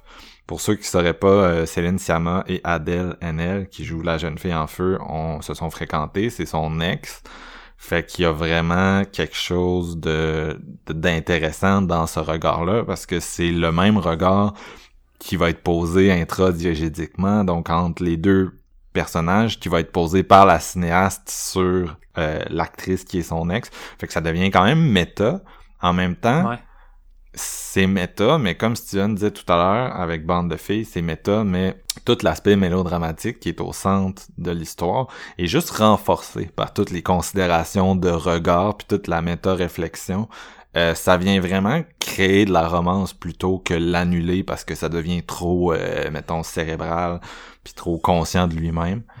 Une des, une des références desquelles euh, la réalisatrice s'est comme beaucoup inspirée, là, c'est Titanic de James Cameron, ce qui est, ce qui est, ce qui fait faux, hein? beaucoup, là. ce qui fait beaucoup parce que c'est, en tout cas pour moi, là, je vous dis que j'adore ce film-là. Vous savez probablement que j'adore Titanic si vous êtes des réguliers du podcast. Puis euh, j'ai trouvé ça intéressant, ça m'a refait penser, tu sais, j'avais déjà pensé en fait au, au fait que dans, dans Titanic, tu sais, il y a beaucoup, il y a quand même, c'est différent là, mais il y a quand même une valeur qui est accordée au regard, puis qui je pense qui, qui crée beaucoup de ce qui a ému les, les gens, puis les femmes en particulier quand Titanic est sorti. C'est-à-dire que Jack arrive là, puis il est comme le, le, le- on le sait là, le bohème. Là, je suis comme dans ma parenthèse, je m'excuse mais il est en, il est en, il est comme le bohème, puis il voit, il voit Rose, puis Rose à ce moment-là est super malheureuse. Là, vous avez tous déjà vu le film, je suis sûr, euh, elle est sur le point de se suicider, puis c'est là qu'il se rend compte là, elle veut sauter du devant du bateau, puis euh, c'est ça, elle, c'est une femme malheureuse qui existe dans un gros carcan de conventions, de normes. Puis lui, il essaie de lui donner comme cadeau la libération, la liberté, tu sais. Puis dans Titanic, c'est sûr, on retourne dans le temps, on est à il y a 100 ans. Euh, puis les normes sont différentes, c'est, très aristocrate, c'est du capitalisme bien sûr, mais tu sais, c'est vraiment là, des grosses classes vraiment séparées. Euh, c'est patriarcal bien sûr, les femmes ont pas beaucoup d'espace pour être là. Mais j'ai l'impression que, tu sais, même dans l'art moderne, t'as encore plein de normes à respecter. D'ailleurs, on vient tout juste de parler de Bande de filles, qui est un film qui moderne, qui l'explicite super bien, tu sais. Puis j'ai l'impression que Jack, dans Titanic, il a cette valeur-là. C'est comme le personnage qui arriverait dans, dans Girlhood, puis qui serait comme Hey, salut, puis qui la sortirait de la merde, tu sais. Mais c'est sûr, c'est plus un fantasme que la réalité. Mais je pense que c'est pour ça que Titanic a tellement bien fonctionné avec les gens, puis il a tellement est, tellement devenu gros, c'est que le fantasme que James Cameron amène, ça allait vraiment chercher quelque chose de profond, je pense, parce qu'il représentait toute cette liberté-là. C'était plus qu'une romance, c'était vraiment la, liberté individuelle qu'il arrivait à offrir. Bref, ferme la parenthèse. mais on retrouve beaucoup de ce que je viens de décrire dans euh, dans Portrait de la jeune fille en feu. Fait que c'est pour ça que je, je comprends quand elle dit qu'elle s'est inspirée de Titanic. Moi, c'est en tout cas, c'est ça, c'est là les parallèles que je vois. Puis c'est ça, vous le savez déjà, on en parle souvent sur le podcast, mais surtout au, au, au 20e siècle, là, les années 1900, les femmes au cinéma, c'est pas mal juste des vues par les hommes. Il y a un certain, il y a eu un certain nombre de réalisatrices, mais souvent c'était plus difficile de développer des projets, c'était plus difficile de distribuer les projets. Euh, les cinéastes femmes restaient plus dans le, le underground, étaient moins connus, puis il y en avait moins, tout simplement. Donc beaucoup du cinéma euh, qu'on a mis sur un piédestal dans ce siècle-là, euh, du cinéma de, oui, les femmes sont devant la caméra, mais sont pas vraiment derrière, puis leur regard est comme est comme euh, disparu. Puis c'est un peu ça aussi dans, dans ce film-là, c'est-à-dire c'est une peintre, oui, mais c'est une peintre qui décrit que, même en étant peintre, puis en ayant réussi à s'affranchir un peu de la condition féminine de l'époque, elle, elle est pas elle est pas tant libre que ça elle, elle peut même pas faire du nu masculin Euh, vers la fin du film il y a comme une espèce de blague à un moment donné où un personnage voit un de ses tableaux puis il dit ah ton père c'est vraiment amélioré c'est comme c'est pas mon père mais en tout cas c'est C'est son nom. non, c'est ça. Bref, c'est c'est un film qui réfléchit beaucoup sur la, la place de l'artiste, qui réfléchit sur la place du modèle, avec une mise en scène qui est vraiment hyper réfléchi. Juste l'entrée en scène de Adele NL, on a l'impression qu'on est dans du Hitchcock. Euh, c'est vraiment du génie. Puis ça, ça fit totalement avec le, le, le discours du film. Mais en même temps, encore là, il y a vraiment un mysticisme qui s'installe dans la poésie des images. La première fois que tu la vois en guillemets, c'est via le, le, tableau, via la représentation d'elle, qui est comme, elle a pas de tête parce que le gars, il a juste fait un, je pense, je sais même pas si c'est son corps, là. Je pense qu'il a peinturé la, la, la, la domestique, justement, là, qui Ah, portait ça, la robe. ouais, c'est comme, ambigu, ça. il a essayé de la, il a essayé de la traquer pour euh, avoir son visage, mais il l'a juste jamais vu. Fait que c'est comme un corps sans tête. Puis après ça, la, la scène d'après, tu tu l'associes à la robe malgré tout, là, l'espèce de robe verte. Fait que là, la scène d'après, il y a comme la robe arrive, puis il y a comme des pieds, puis c'est un, c'est c'est cadré les pieds, puis là t'es comme ah ok c'est Ah, c'est là qu'on va la voir, puis la caméra euh, bouge, puis tu réalises que encore là, c'est la, la domestique qui se promène avec la robe, puis euh, éventuellement, elle, elle, elle apparaît, on la voit vraiment, mais elle est comme filmée de dos, puis elle porte une capuche, puis là, elle commence à marcher, puis la peintre la traque, puis il y a vraiment, tu sais, il y a vraiment cette idée-là d'essayer de, de, de, de capturer son image un peu, mais son image comme se dérobe à, à elle constamment. Puis elle enlève son chignon, il y a une espèce de plan référence à Vertigo, à part à courir vers la, la falaise. Puis en tout cas, il y a comme vraiment, juste ce qu'on finisse par la voir dans un moment qui est vraiment... euh, qui est super bon. Tout, tout est super bon dans ce film-là, on s'entend là. Je, je veux dire, si c'était pas clair, chaque plan, chaque scène, tu sais, c'est vraiment un film que genre j'ai vibé à 100%, puis je veux dire, il y a aucun défaut pour moi dans... J'en ai vu aucun, j'ai parlé à du monde qui avait moins aimé ça, j'étais comme, ok, j'entends ce que tu me dis, mais Chris, que je suis pas d'accord.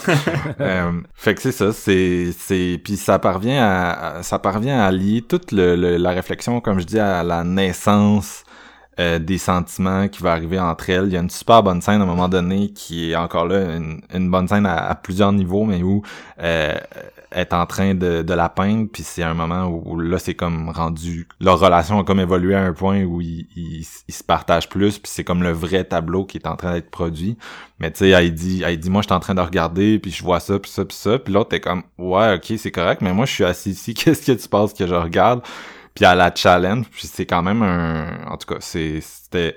C'est une belle réflexion à beaucoup de niveaux sur ce que ce que l'actrice apporte à ton film. Et euh, au niveau technique, t'as pratiquement aucune soundtrack. Encore là, ça l'a, c'est un choix, un choix esthétique voulu et justifié euh, dans l'histoire. C'est-à-dire que euh, la- la- le personnage d'Héloïse n'a jamais entendu de musique, puis elle le dit.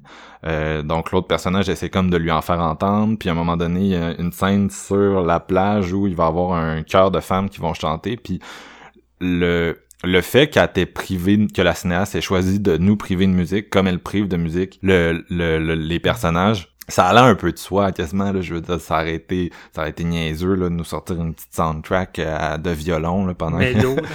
De romance, là, ouais. non, mais tu sais, pendant, pendant que les personnages disent qu'ils n'ont pas entendu de musique, fait qu'au contraire, c'est un parti pris qui fait que quand la musique arrive à deux moments clés du film, elle est extrêmement efficace.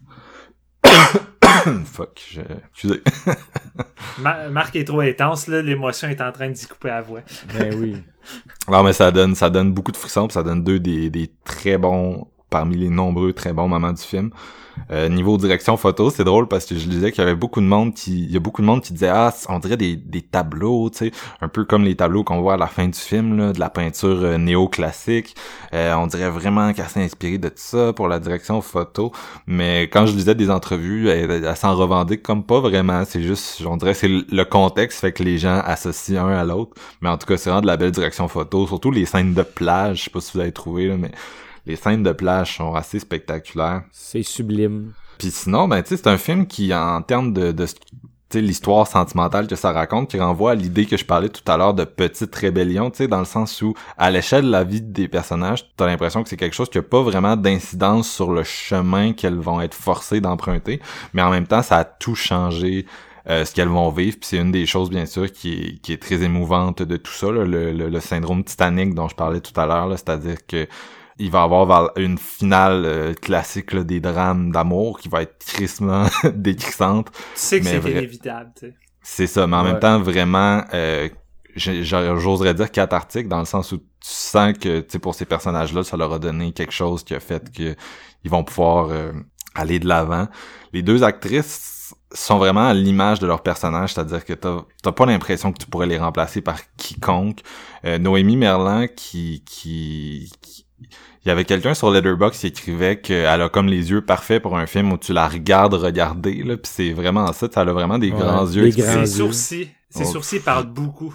Ouais. Ok, je, je m'en souviens moins, mais c'est ça, tu sais, c'est vraiment quelqu'un que, tu sais, dans un film où il y a autant de moments où elle, elle peint, elle observe, elle- tu sais, c'est tout le temps des, elle regarde quelque chose puis la caméra nous montre qu'est-ce qu'elle voit parce que c'est un film sur ça, ben c'est pas mal le cast parfait puis c'est vraiment euh, solide son jeu. Adèle Haenel, bien sûr, tu elle, elle- elle a cette relation avec la cinéaste qui fait que si ça avait pas été elle, ça aurait vraiment pas été le le même projet, mais euh, elle est vraiment solide, puis elle challenge beaucoup, euh, le, le- elle nous challenge beaucoup, puis elle challenge beaucoup le, le bien sûr le, le personnage qui est un peu le stand-in de la cinéaste. Là.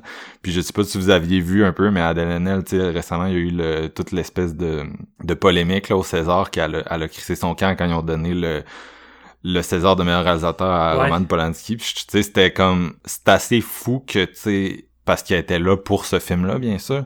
Fait que c'est assez fou que ça se soit rendu même jusque-là en termes de...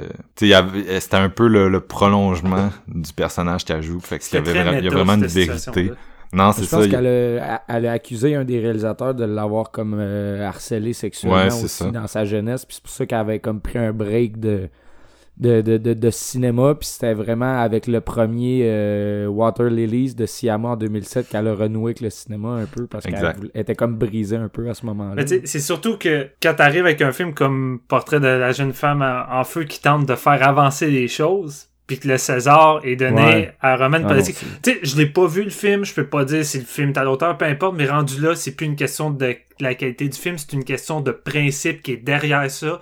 Euh, le symbolisme que ça a de donner le César à Roman Polanski est clairement c'est venu frapper cette actrice-là, mais pas juste elle. Je pense qu'il y en a beaucoup qui ont approuvé son geste. Euh, puis de- évidemment, t'as les autres euh, gars qui s'en calissent, qui sont euh, pro Roman Polanski. C'est comme c'est un Ouais. film, le film il est bon, mais il y a vraiment une puissance derrière ça qui fait que quand t'arrives avec un film de même qui tente de faire avancer les choses, puis que finalement on dirait qu'un festival de Cannes fait juste régresser en donnant un prix à Roman Polanski, c'est parce que les gens ont rien compris encore. là, mais Ouais. c'est- discutable évidemment, mais c'est quand même c'est quand même frustrant. là. Mais c'est ça, pour revenir à ce que Jeff disait, euh, c'est, c'est- elle avait été agressée quand elle avait, je pense, euh, tu sais, elle était, elle était très jeune, là, pendant 12 ans, si je me trompe pas, par un Ouais, réalisateur, justement. C'était une enfant, c'était une enfant actrice là, fait que par un réalisateur français.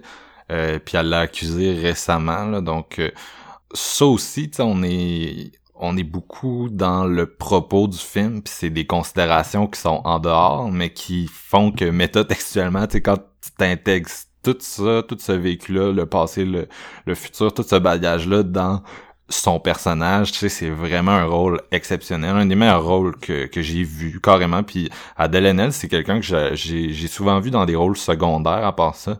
Entre autres, euh, était dans Nocturama, était dans euh, 120 battements par minute, tu sais, c'est souvent des, des rôles, euh, c'est ça, euh, des, c'est plus des, des films, euh, des fresques là, avec plein plein de personnages euh, qui ont des petits rôles. Puis je, je pense que le seul rôle principal que je l'avais vu avant ça, c'était euh, La fée inconnue de, des frères Dardenne, qui est un film que j'adore, by the way. Mm. Euh, puis non, c'est ça. Ça fait que c'est vraiment une actrice que tu te dis, euh, écoute, si les Français veulent plus de toi, viens, viens aux States, là, on va avoir des, on va avoir Ouais, des rôles. on va avoir des rôles pour toi, ça va être bien cool. Mais non, fait que c'est vraiment, en termes de jeu d'actrice, tu fais pas vraiment mieux là que ce qu'on a euh, ici. Puis, puis c'est ça, les gars, je, je vais vous en laisser un peu là. Moi, j'ai vraiment, on dirait que je pourrais, pourrais partir là-dessus encore euh, vraiment longtemps, Faire mais une thèse. je vais, je vais garder ça. Parce Le podcast que solitaire que- de Marc-Antoine, vas-y. non, mais dans le sens, je suis pas mal sûr qu'après vous allez avoir parlé, on va avoir l'occasion de revenir sur des moments clés, fait que je vais me garder ça pour là. Des moments. Euh, GF, GF, vas-y. Euh, hey, c'est c'est un putain de film ça. Euh, j'ai- je t'écoutais parler, j'ai des frissons, genre euh, j'ai vraiment vraiment capoté sur ce film là.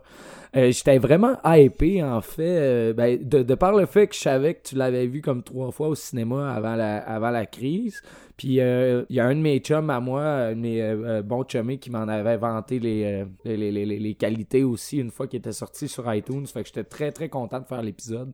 Euh, j'ai écouté ça avec ma copine justement. Bon, comme je disais, j'ai écouté la, la, la filmo au complet en dedans de trois jours. Là. Fait que ça montre bien le, mon, euh, mon avis par rapport à Céline Sciamma et son travail. Euh, tu as commencé euh, à parler de, la, de l'absence de musique, puis comme, co- comment que c'était vraiment euh, une, une chose qui, qui rimait bien avec justement le fond de l'histoire. Moi, ce que, comment j'ai vu ça, il y, a deux, il y a deux éléments clés dans le film qui sont les, les, parties musicales, mais j'ai trouvé comment que le, le film était séparé en certaines parties, puis ça avait l'air des mouvements d'une symphonie. Tu sais, une symphonie, c'est en quatre mouvements dans les, les trucs classiques. Puis j'ai vraiment l'impression que c'était bâti comme ça, fait que t'avais pas vraiment l'impression, vu qu'ils n'ont pas la connaissance de la musique tellement, a- t'avais pas l'impression d'en avoir besoin parce que c'était comme si c'était une symphonie en soi. Leur, euh, le développement de leur amour puis de leur romance, si on veut. Il y a quelques scènes clés qui sont ponctuées d'une phrase. Dans le fond, c'est euh, souvent c'est Adèle Haenel qui, qui parle, qui va comme punchline, si on veut, puis on passe à un autre, euh, un autre scène.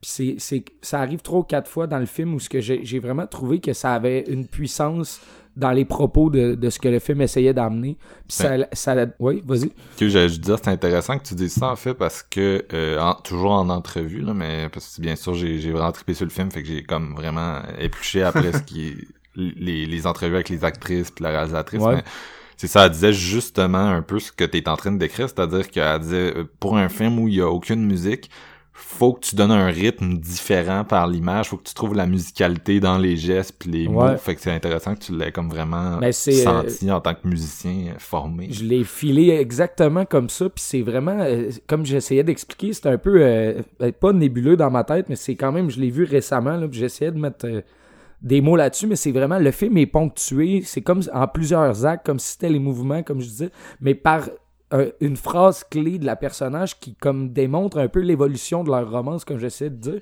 Puis c'est, euh, je trouvais ça vraiment maîtrisé au point où ce que ça me, tu sais, il y a comme une certaine remise en question quand tu, euh, tu sais, je l'ai loué, ça dure 48 heures sur iTunes, je l'ai vu deux fois en deux jours. Pour dire, puis les, chaque visionnement est comme un peu différent, puis il y a tout le temps euh, des trucs à éplucher de plus, tu sais, à analyser au travers de tout ça. Parce que le, le film est quand même restreint dans son environnement. On- il y a beaucoup, beaucoup des scènes qui se passent dans le même euh, milieu.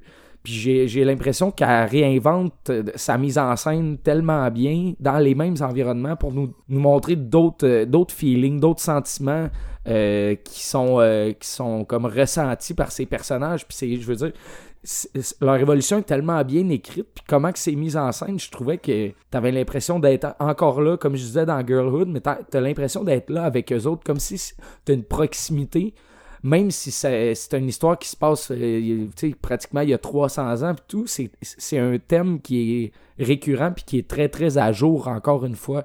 C'est juste dans le moment, dans le timeline où ce qu'elle elle l'a placé, c'est comme pour leur, créer une cellule à l'heure d'eux, tu sais, où justement l'absence de patriarcat, ça leur, c'est comme si tu vivais une tranche de vie, mais que tout ça était possible, toutes les barrières étaient brisées pour que ça puisse continuer, puis de là vient la gravité de la, fatalité du récit à la fin, puis c'est pour ça je pense qu'on le ressent aussi fortement à la fin, c'est parce que t'avais t'avais l'impression que ça pouvait se poursuivre pour toujours, puis que c'était juste une superbe de belle histoire, mais veut, veut pas, dans le contexte puis tout, ça, ça va se terminer quand même, tu sais. Ça, j'ai vraiment ressenti ça fortement jusqu'à la fin où tu sais, c'est, euh, c'est fucké, mais justement, le, le moment où que le personnage de, de, de Marianne essaie de montrer la musique, elle, elle le décrit plus en. Elle, elle va y jouer, puis elle va le décrire en mots pour essayer de faire comprendre le concept. C'est euh, bon, le summer theme, le, thème de l'été des, quatre saisons de Vivaldi. C'est une de mes pièces favorites. Puis la, dernière euh, scène, vraiment, comment c'est fait, genre, j'étais calissé à terre, je- j'en revenais pas à quel point autant de, de, de sons puis une absence de mots pouvait donner euh, une, émotion aussi forte. Ça m'a comme rappelé un peu le Call Me By Your Name de, Ouais. De Ouais. Luca Guadagnino, l'espèce de scène finale où que t'es pas capable de, de lâcher l'écran puis genre tu, tu- tu sais pas quoi dire puis t'as les larmes qui te viennent aux yeux juste parce que tu comprends le, le, le, le, le feeling de la, perso- de, de- de la, de personnage dans l'histoire parce que ça t'a tellement. T'étais tellement engagé dans cette histoire-là, puis t'as tellement ressenti tout au long l'évolution que t'en arrives là, puis on dirait que t'es à la même place que le personnage en frais d'émotion, même si tu l'as pas vécu, tu sais. C'est pas pour rien que la Euh, scène continue dans le générique, là. Puis qu'elle est longue, Ouais. puis qu'elle est longue, parce je que t'es dans le même sais, état, là. c'est décollissant, tu sais, puis elle réalise toute l'ampleur de, de, de ce qu'elle essayait de lui expliquer, Marianne, à ce moment-là, tu sais, la musique, comment... Tu sais, c'est de vivre plein d'émotions, la musique, c'est comme des images, mais en son, tu sais, je veux dire. Puis elle, c'est comme... On dirait que c'est la première fois qu'elle vit vraiment avec un orchestre, puis c'est cette pièce-là encore là. Je trouve que je trouve que ce, récit-là est, vraiment sublime de la façon que c'est écrit, puis je pense que c'est c'est son chef-d'œuvre à Siama, mais je m'attendais, je sais pas si je m'attendais à autant, mais je pense que, tu sais, Marc-Antoine, tu disais que c'est un des, des films comme depuis des années, là, ça fait, moi, ça fait crissement longtemps aussi que j'ai pas vu un, un aussi bon film, puis c'est vraiment, euh, c'est assez troublant à quel point c'est c'est vraiment bon, j'ai adoré ça. là. Steven? Ça va être difficile de passer en dernier et d'essayer de pas se répéter. Euh, fait que je vais faire mon possible. C'était Euh, drôle parce que, je veux juste le dire, hors d'onde, euh, GF faisait une fucking bonne métaphore sur The Platform où ouais. quand tu passes en dernier pour parler d'un film, t'es comme, euh, si vous avez vu le film, là, mais il y a comme une plateforme pleine de bouffe qui descend d'étage à étage puis les gens rendus au, au 200e étage, ils ont, ils ont, ils ont strictement rien, là. Fait qu'il faisait une métaphore d'être au Sur 200e séance, étage. C'est ça, passer en troisième. Euh, non, mais c'est ça. Euh, écoutez, j'étais grandement hypé pour pratiquement les mêmes raisons que JS. Je veux dire, Marc-Antoine nous a hypé comme c'est pas possible avec ce film-là. Mais tout ce qui entoure le film est hypant. Je veux dire, si vous êtes des amateurs de Letterboxd et d'autres trucs du genre, c'est crissement haut noté comme long métrage et euh, on n'est pas loin de la perfection pratiquement partout. Fait que mes attentes étaient là, fait que j'av- j'avais un peu peur parce qu'on sait tous, c'est dangereux. Mais un coup que le film s'est terminé, j'ai tout de suite été voir sur Amazon s'il n'y avait pas une date de sortie pour le Blu-ray de Criterion parce que je voulais l'acheter right now. Euh, c'est le genre de film où que c'est assez rare, mais que un coup qui se termine, tu te dis ça l'a dépassé le hype. Le hype il plus là, ça, ça va vers autre chose qu'un simple hype. Le film atteint vraiment des, paroxysmes que j'aurais pas pensé. Et euh, en voyant euh, Bande de filles, je vois à quel point c'est next level, euh, portrait de la jeune femme en feu, et à quel point elle prend des trucs qu'elle avait déjà pris dans Bande de filles et elle met ça, elle pousse ça, comme je dis, au next level. J'avais mis beaucoup d'emphase dans Bande de filles sur le fait que sa caméra épouse beaucoup les visages, euh, qui reste très, euh, très ancré dans cette intimité. Je trouve qu'elle fait la même chose avec Portrait de la jeune femme en feu, sauf qu'ici, j'ai l'impression que la réalisatrice tente de briser euh, le regard qu'ont le public sur le corps des femmes ou peut-être les hommes également. Je pense que c'est un film qui s'adresse autant aux femmes que les hommes et c'est ça qui est bien. Euh, mais tu sais, dès le début, la façon qu'on nous présente euh, euh, le personnage de, euh, Marianne, ça? Oui, Marianne euh, qui doit aller qui doit peindre Héloïse.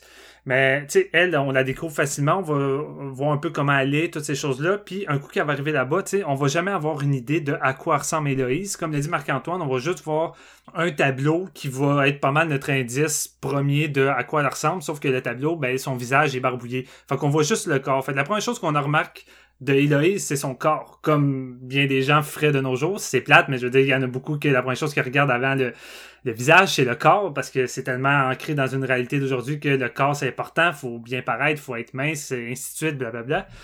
Et c'est fou comment l'emphase de ce point-là au début est, est fort, parce que dès que tu vois les pieds avec la robe ou le corps, tu te dis tout de suite, OK, ça c'est Héloïse, puis là, t'es concentré sur son corps, la caméra monte, finalement, c'est pas Héloïse, on se rend compte c'est quelqu'un d'autre. Puis la première fois qu'on va voir Héloïse rentrer, même chose, on verra pas tout de suite son visage, on va juste avoir encore son corps euh, comme premier plan ou premier indice de quoi elle ressemble, mais tu veux comme plus voir son corps, tu veux carrément juste voir à quoi qu'elle ressemble du visage, tu veux regarder son visage, puis à partir du moment où on va voir un, premier vrai plan sur son visage, j'ai l'impression que je je peux plus regarder autre chose que son visage. Et on devient un peu comme la peintre qui tout le long qui la suit et plus vraiment euh, fixé sur ces détails de, de, de corporels en dessous de la tête. Elle fait juste regarder son visage, elle regarde juste son visage, puis c'est juste ces traits-là qu'elle essaie de, de, de, de regarder et de comprendre. Et moi aussi, en tant que spectateur, c'est la seule chose que j'essaie de regarder le plus possible.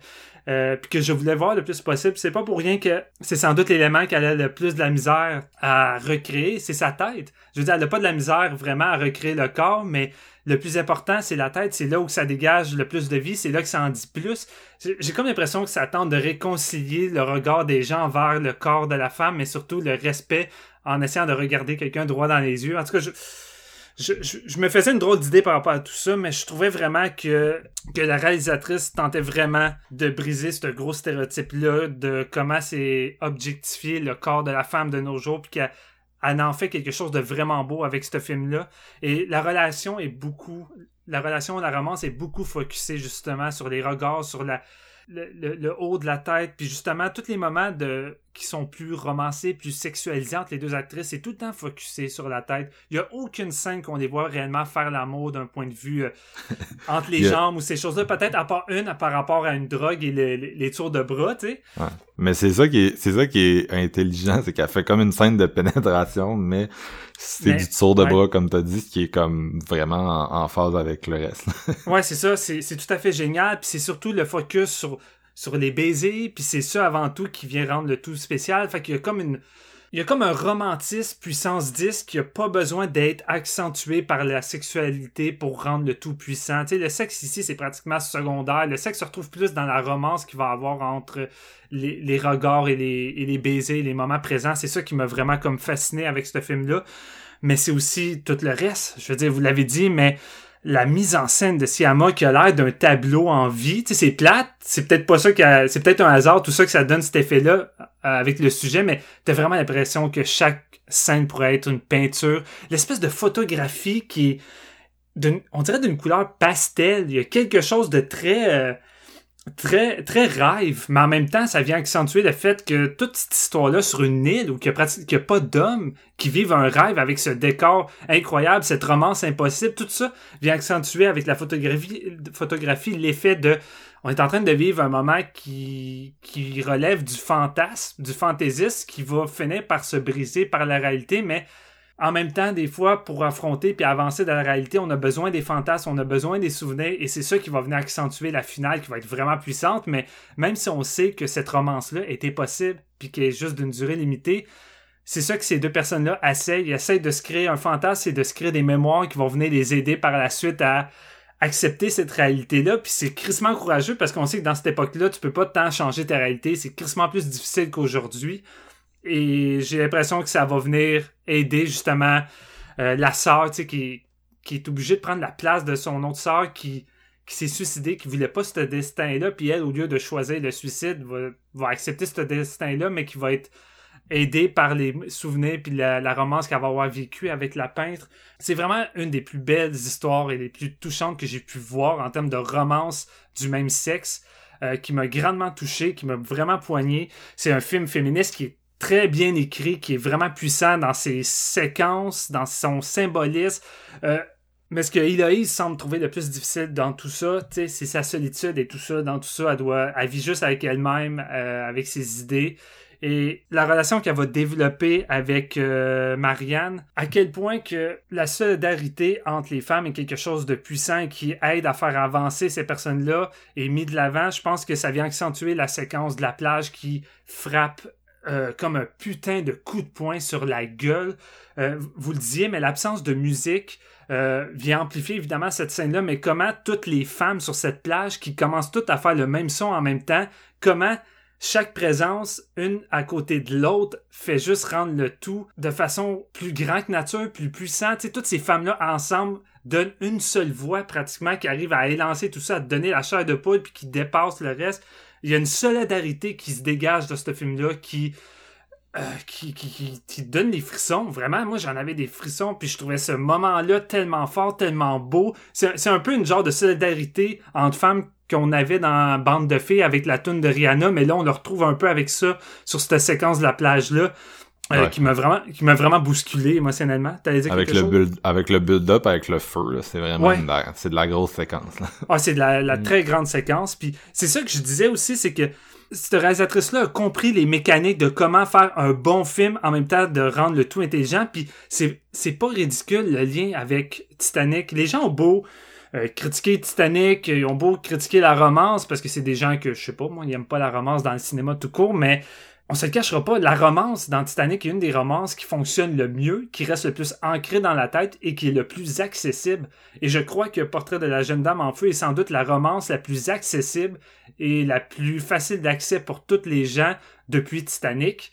Et en plus, c'est une romance homosexuelle. Et arriver à faire une romance homosexuelle qui peut être autant accessible à tout le monde et peut-être même ceux qui sont plus euh, plus bas dans leur esprit de leur vision de l'homosexualité, qui sont contre ça, ça va peut-être faire changer des choses. Je sais pas, peut-être que c'est moi qui est naïf, qui vois ça plus grande nature, mais je, je vois vraiment quelque chose de plus grande nature avec ce film-là qui m'a vraiment bousculé.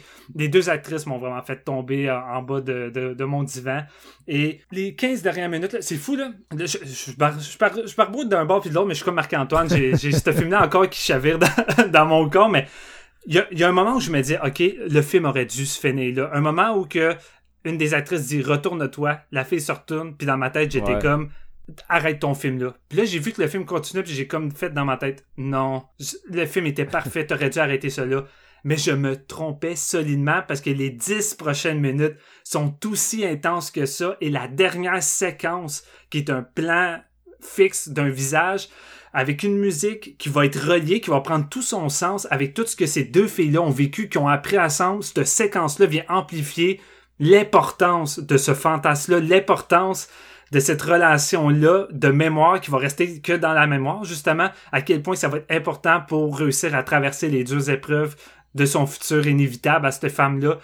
T'es juste avec elle en train d'écouter la musique, te le souffle coupé, l'émotion passe à travers le visage. C'est une des séquences finales les plus intenses que j'ai vues dans les dernières années. Je crois que c'est je pense que c'est la scène qui m'a le plus frappé euh, musicalement dans sa finale que depuis Whiplash. Whiplash m'avait vraiment frappé comme finale, mais je trouve que c'est du même calibre, ça. C'est fucking intense. Le film se termine avec le générique, puis je me dis... J'ai coupé. J'ai plus rien à dire et ça se termine là. j'ai regardé ma blonde, j'ai fini le film et euh, j'avais juste envie d'aller m'enfermer dans ma chambre, de rien écouter d'autre, puis juste de d'apporter avec moi ce fantasme-là, ces souvenirs-là qui m'appartiennent pas, mais on dirait que ce, fantasme-là puis ce souvenir-là est partagé avec le public. Et ça, c'est la grande force de cette réalisatrice-là, comment elle arrive à partager l'intimité des femmes à travers ses films et qui arrive à venir nous toucher puis à venir nous faire réfléchir sur tout ça. Fait qu'écoute, c'est, c'est fucking puissant, c'est du masterpiece. Je vois aucun défaut dans ce film-là. C'est le meilleur film de l'année et je vois difficilement qu'est-ce qui pourrait arriver à l'achever de ça d'ici la fin de l'année. L'année est encore jeune, mais tabarnak, les autres vont avoir du chemin, euh, du chemin en salle à rattraper. Surtout que l'année va être courte cette fois-ci. en plus, fait, oublie ça, oublie ça. Pour moi, c'est c'est le film. Mais euh, un des éléments que je trouve intéressant, c'est que tu sais, d'un côté, ils vont beaucoup mettre l'emphase sur euh, le mythe euh, d'Orphée là, qui vont comme nous réexpliquer, tu sais vraiment ce qui est intéressant là, parce que moi tu sais des fois des fois tu lis des analyses de films puis sont comment ça fait référence à tel mythe direct puis t'es comme si où que le monde a leur cours de mythe direct tu sais c'est je comprends je comprends qu'il y a une espèce d'élite euh, intellectuelle qui va tout le temps au théâtre puis qui fréquente l'école privée mais tu sais c'est comme c'est où que la moyenne des autres connaît ces mythes ces mythes directs à part par intérêt personnel tu sais tandis qu'ici tu sais ils vont vraiment ils vont t'expliquer le mythe puis ils vont te remettre en contexte pour que tout le monde comprenne sa portée par la suite. Il y aura pas genre de ah ça réfère au mythe grec que 5% du public a capté. Ils vont vraiment te le mettre en contexte. D'un autre côté, il y a des moments où ils vont juste pas. Tu un des moments qui est intéressant quand tu le réécoutes plusieurs fois, c'est au début du film, il y a un tableau dans la première scène du film, c'est comme à l'école de peintre euh, ça se passe après l'intrigue du film, puis euh, il y a comme une, une gang de, de, jeunes étudiantes qui dessinent euh, Marianne, puis euh, ils montent un tableau, tu sais, puis elle commence ça, c'est portrait de la jeune fille en feu justement. C'est un tableau qu'on revoit jamais puis qui est jamais réévoqué par la suite, tu sais. Ouais. Puis que tu, tu tu repenses pas nécessairement quand tu finis le film, tu sais, parce qu'il s'est passé tellement d'affaires depuis. Mais tu t'es comme ok, tu sais, c'est comme c'est intéressant ce tableau-là parce qu'il est, jamais, il est jamais vraiment expliqué, il est jamais ramené. Il Alors que c'est le titre. mais c'est intéressant parce que tu te dis, c'est probablement le tableau qu'elle a fait après, euh, vu qu'elle elle avait pas, elle, elle avait pas vraiment de tableau pour elle de de, de, de cette femme-là. Puis tu sais, la représentation qu'elle en a faite, justement, tantôt on parlait de visage, on parlait de corps, mais tu sais, euh, là, moi je suis pas la personne qui a les, meilleurs euh, souvenirs visuel. Là, des, des fois, j'ai des, il y a du monde sur Facebook qui m'écrivent pour me, ils me montrent une image de film, puis sont comme, c'est quoi ça? Mais tu sais, moi, honnêtement, je suis pas super bon. Euh, j'ai pas une très bonne mémoire visuelle, bref.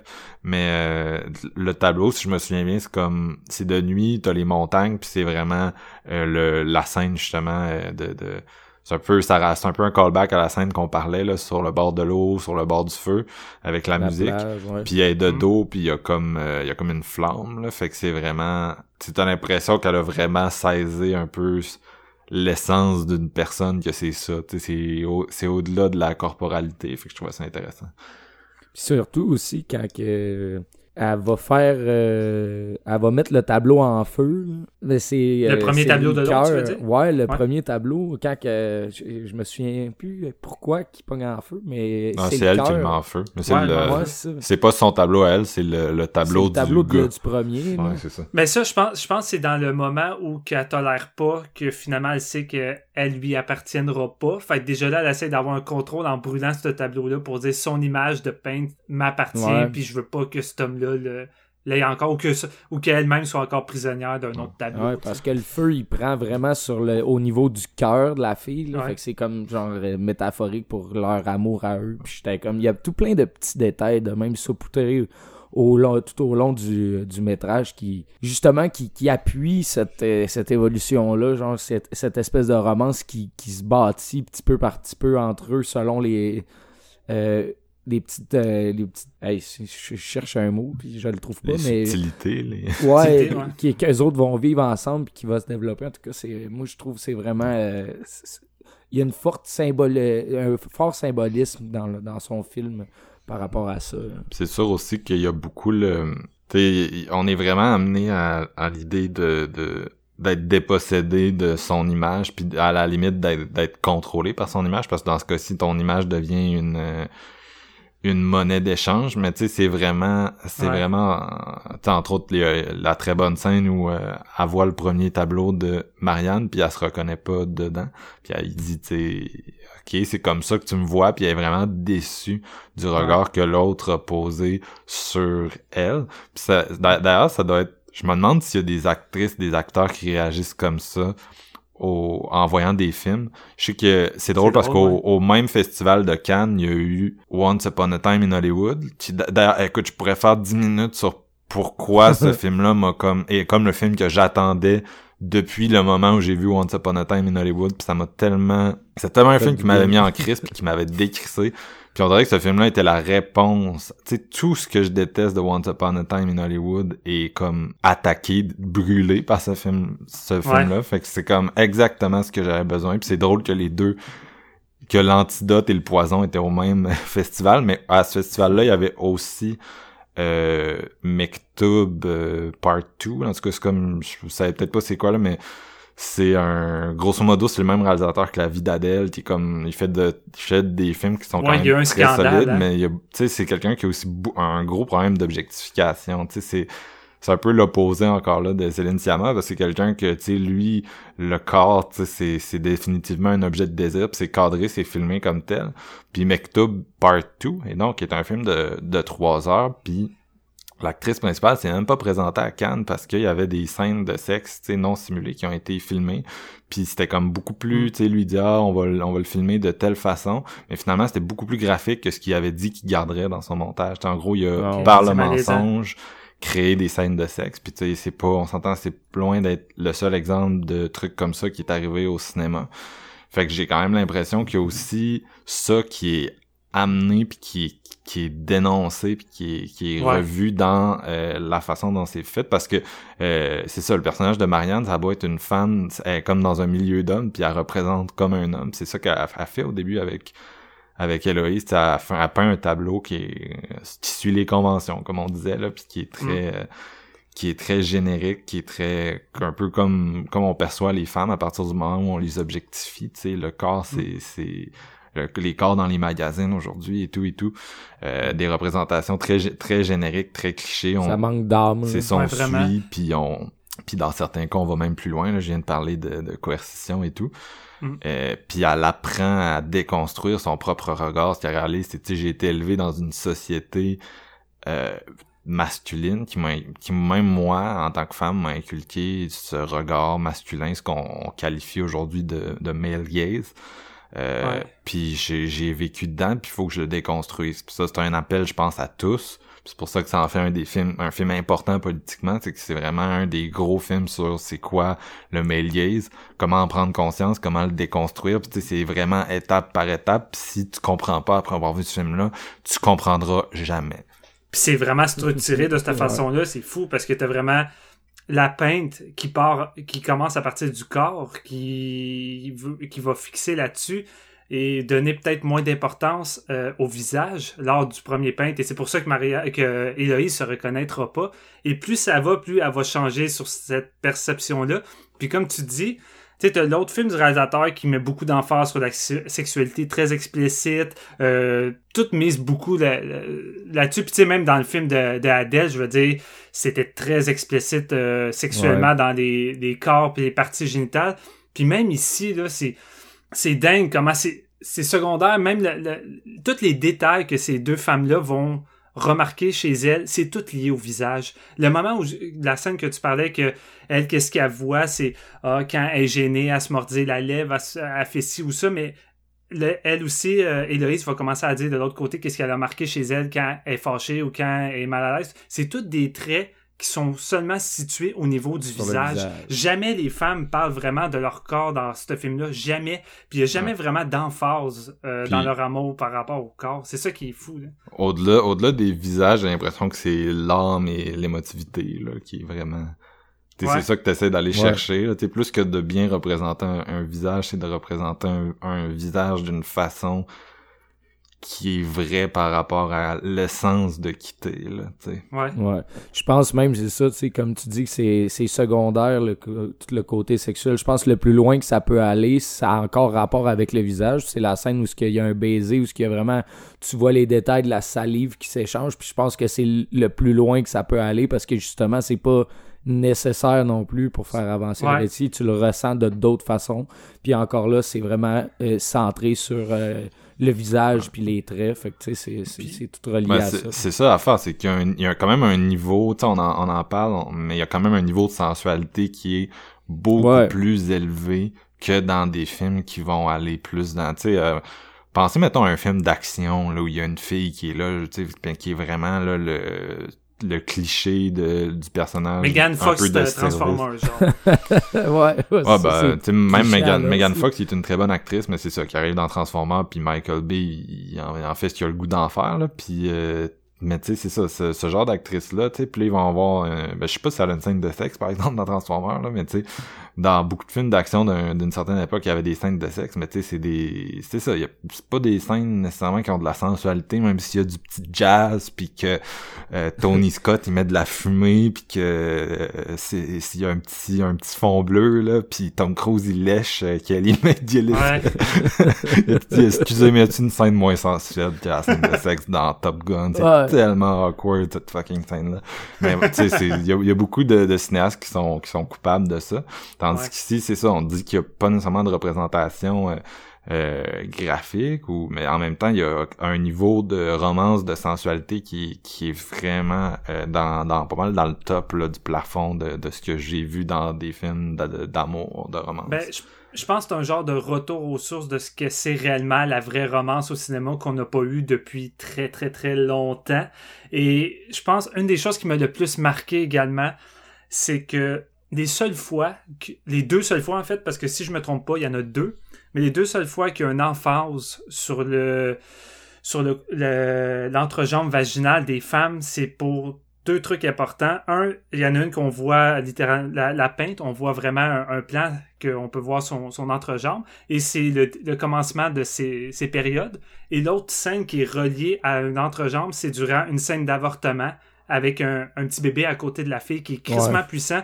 Puis la façon que les seuls, les seuls moments où que le, le vagin est intégré dans tout ça, c'est intégré des choses importantes de la vie et des choses qui, sont, qui sont extraordinaires. puis à quel point... non sexuelles qui sont non sexuels, puis à quel point c'est mis de côté ces, ces, choses-là. Souvent, le, le vagin au cinéma de la femme est perçu juste comme le plaisir de l'homme, ça sert juste à ça, mais non, Chris, Ouais. c'est un mécanisme incompréhensible pour les gars et c'est ce qui donne la vie. Et le- la scène de l'accouchement avec le petit enfant qui est juste à côté pour venir accentuer cet, aspect, cet aspect-là avec la main du bébé qui tient la main de l'autre fille qui se fait avorter, à quel point que l'avortement est quelque chose de... C'est pas banalisé, là, c'est quelque chose de, de grave, l'avortement, c'est quelque chose de puissant, c'est un moment vraiment marquant, puis à quel point que, tu sais, de nos jours, il y en a plein qui s'en foutent, ou à quel point que, c'est pas grave, là, euh, si, si t'es enceinte, tu te feras avorter, c'est tout, là. Puis à quel point c'est banalisé, mais ce film-là vient te remettre ça en, en plein visage. Je trouve à quel point que l'avortement, c'est... Ça, par contre, c'est probablement le moment, le moment où on n'est pas tant d'accord, mais tu sais, j'ai pas tant l'impression que c'était pour accentuer sa gravité que pour se donner le droit de le représenter, tout simplement. Ça fait partie des choses que, Ouais. Que qui est juste pas tant représenté au cinéma. Tu sais, c'est quand que tu vois des, des scènes d'avortement, puis surtout des scènes d'avortement qui sont pas des scènes crissement traumatiques. Genre, tu sais, la plupart du temps, quand Ouais. c'est filmé, c'est hyper traumatique. Tandis que là, ben, seul l'est pas, tu sais. Puis c'est, c'est représenté d'une façon différente, puis j'ai l'impression que Ça m'a quand même créé un malaise comment ça, ça l'était représenté, mais je pense que c'est comme justement un malaise de la, de la beauté, comme un. C'est inhabituel, comme tu dis, un peu de la façon que c'est représenté, même si c'est c'est supposé être comme ça, tu sais, d'être vu comme un droit, puis comme ça, mais Parce que j'ai. Ça, ça reste qu'il y a comme tu sais de la façon que c'est représenté il y a- pour moi il est tu sais, tu dis ah euh, aujourd'hui il y a des gens qui banalisent ça mais j'ai l'impression que le film cherche aussi à le présenter comme une banalité il dit tu sais même à cette époque-là les gens ils avortaient là c'était puis on le faisait puis on le faisait quand euh, il y avait pas de go autour quand il y avait pas la, la vieille euh, Ouais. la Ouais. vieille harpie excuse là mais tu pas, pas nécessairement là tu sais je pense aussi que c'est une femme qui est un peu victime de ces conditions là puis qui essaie juste d'obéir aux normes sociales mais juste quand personne autour ben c'est ça on y va puis euh, c'était fait puis ça a toujours été fait puis ça va toujours être fait puis tu sais il y a comme une espèce de scène un peu euh, humoristique slash romantique ou comme c'est quoi qu'elle demande exactement? Je pense qu'elle dit euh, qu'est-ce que ça fait être amoureux puis il y a comme un silence Ouais. puis l'autre elle tombe du plafond comme pour de- créer un espèce de choc là t'entends le Ouais, choc ouais. crac puis elle est tombée sur la table puis elle essaie de se faire avorter comme en s'accro de s'auto-avorter en s'accrochant après tu sais ils ont comme plein de vieilles de, de trucs euh, de, de, de, sage-femme un peu là, c'est ça Ouais, c'est fou. Fait que j'ai pas l'impression que course à la plage. j'ai pas l'impression que c'est un film qui essaie de t'amener à la réalité brute de ce que c'est, mais plus de le montrer, puis de le montrer dans un euh, un regard qui est juste plus franc, réaliste, tu sais. Je plus sais pas, émotif euh, aussi, j'ai trouvé. Souvent, souvent dans les films, c'est plus froid et rapide, tandis que là, la scène Ouais. est quand même plus longue, puis t'as l'émotion qui vient avec, tu la partages aussi euh, avec. Mais non, c'est sûr, je mettais peut-être pas tant d'emphase là-dessus. Moi, c'était plus vraiment sur la représentation du, du vagin dans le film, qui est Ouais. là seulement deux fois, qui est quelque chose de plus important. T'en oublies une troisième. Une troisième. Ah, ok, tu parles de la scène de... avec la drogue? Ben, la, la, la scène du miroir. Ouais, hey, ah ça, oui, c'est vrai. Hey, J'ai complètement oublié. C'est parce qu'il y a trop d'affaires dans ce film-là. Je peux pas, euh, je peux pas tout me rappeler avec un visionnement. Ce, ce plan-là, il est crissement beau, man. Moi puis ma blonde, j'arrêtais pas de dire. On je l'ai forcé à l'écouter une deuxième fois avec moi, même si... Sais, je pense pas qu'elle a capoté autant, trouvé que c'était un bon film, et je, quand on, le- on le réécoute, elle est comme « Ah ouais? » Je comme, je me suis pas occupé de, de sa réponse, je l'ai juste laissé par... Mais on a vraiment stick sur ce plan-là, puis honnêtement, justement, la, la- la- le miroir devant son vagin avec elle qui se voit puis qui se dessine pour elle, là, j'étais genre « Wow, c'est- c'est vraiment fort en ce moment. » Un des moments qui me donnait le plus de frissons de peur, et c'est intense. On dirait pratiquement que c'était une scène d'horreur. Pour moi, c'est ridicule. Mais à quel point... Tu sais, tu vis ce romance-là, à quel point t'as pas de personnage masculin, puis tu deviens habitué à ça, puis t'es avec ces femmes-là à tous les jours, tu tu t'habitues à leur routine, à leur romance, à tout ça, puis tu le sais que le lendemain, la, la mère revient et que ça va être la fin de la romance, elle va devoir présenter son tableau, puis la peinte va devoir partir. Le lendemain matin, après avoir passé une nuit ensemble torride, à se parler, à vivre leur dernier moment intime, elle se lève, elle descend en bas, puis au moment qu'elle arrive dans la cuisine, la première chose qu'elle voit, c'est un homme qui est assis à la table. Et, Ouais. que, et que je ne filais pas bien quand j'ai vu cet homme à, à la table. Ça Le- sonne le comme quand tu te réveilles après une grosse brosse, là. Ouais, Tu ouais. sais, Puis là, tu te réveilles chez quelqu'un que tu connais pas, puis là, tu files pas trop, puis là, t'es comme Ah. chiou, tabarnak.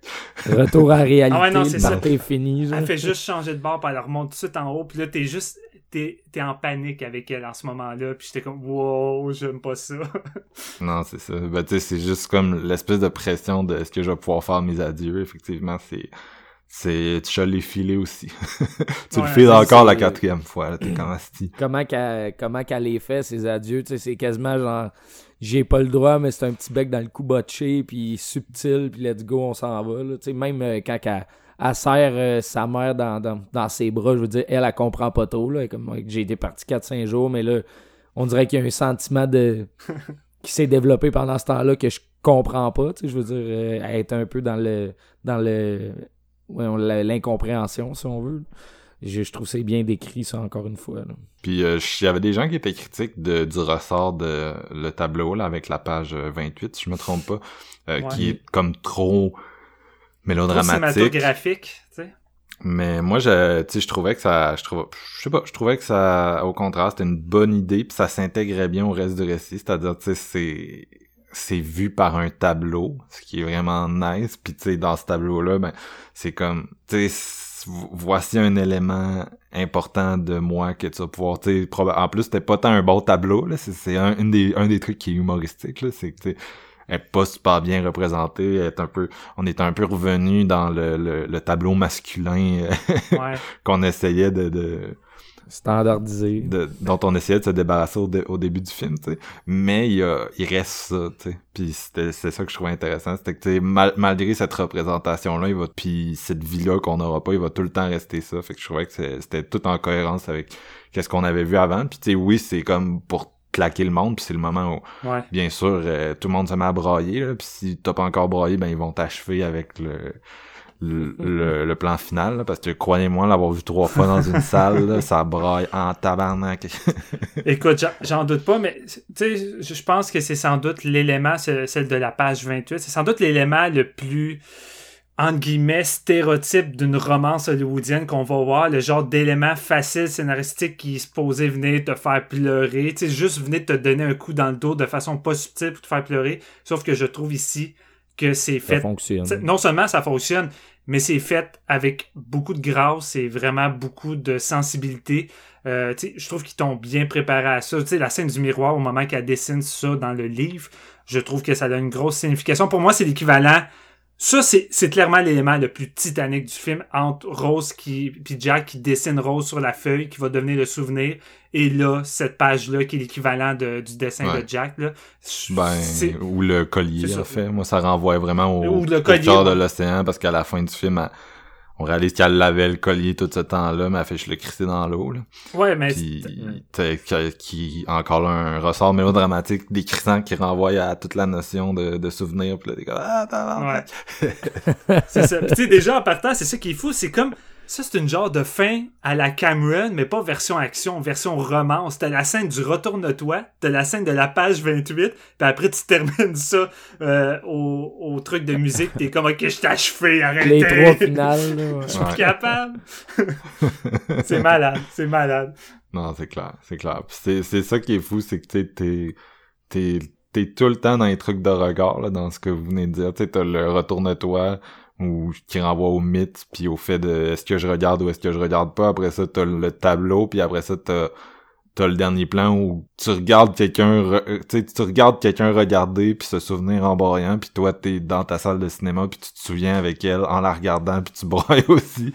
C'est comme c'est c'est pour ça que je dis tu sais c'est pourquoi ce serait cheap quand c'est autant bien intégré dans, dans mais bon écoute moi j'ai quand même un soft spot aussi pour les trucs romantiques là, fait que j'étais prédisposé à l'apprécier. Par contre euh, dans certaines critiques plus négatives où je voyais des gens qui disaient que c'était trop à thèse c'était trop contrit je suis comme Chris vous êtes gelé sur l'acide là. Pour moi c'est vraiment un solide équilibrisme entre mélodrame et grand film politique de notre époque là.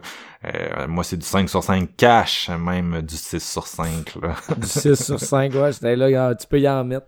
C'est peut-être égocentrique de dire ça ou euh, péteux de brou, mais j'ai l'impression que c'est chercher des bobos qu'il n'y en a pas. Tu sais, des fois. Ben, tu sais, aller à contre-courant. Ça se peut que tu n'ailles pas connecté, puis c'est sûr que au niveau des cinéphiles plus euh, snob, bah tu sais c'est pas nécessairement le film que t'as le premier film que t'as vu sur ce sujet-là puis t'en as peut-être vu qui était plus euh, plus hauteur, je sais pas, plus euh, plus euh, moins grand public, plus caché ou je sais pas trop, mais tu sais ça reste que on en a parlé tout à l'heure, mais c'est moi j'ai l'impression qu'avant tout euh, le, son public cible ce sont de jeunes femmes, puis je pense que tu sais pour les mêmes gens qui écoutent Tomboy à l'école et tout, j'ai l'impression que c'est peut-être encore eux là qui sont visés par un film comme ça. Puis tu sais, ça, ça, reste super bon pour tous les publics. Là. À part si t'es hyper critique, j'ai pas le feeling que tu vas être vraiment euh, déçu de ça, mais j'ai juste le feeling qu'elle, elle, a le désir que tout le monde comprenne où elle s'en va aussi. Il, y a, il y a beaucoup de choses à analyser, mais c'est à la portée de tout le monde qui choisit de s'asseoir puis d'y réfléchir. Je, je pense que ce film-là essaie aussi de briser l'image qu'ont les films tout public qui est négatif. Tu les films qui sont perçus trop mainstream, trop grand public, c'est souvent des mauvais films ou des films imbéciles ou du gros blockbuster ou ces trucs-là.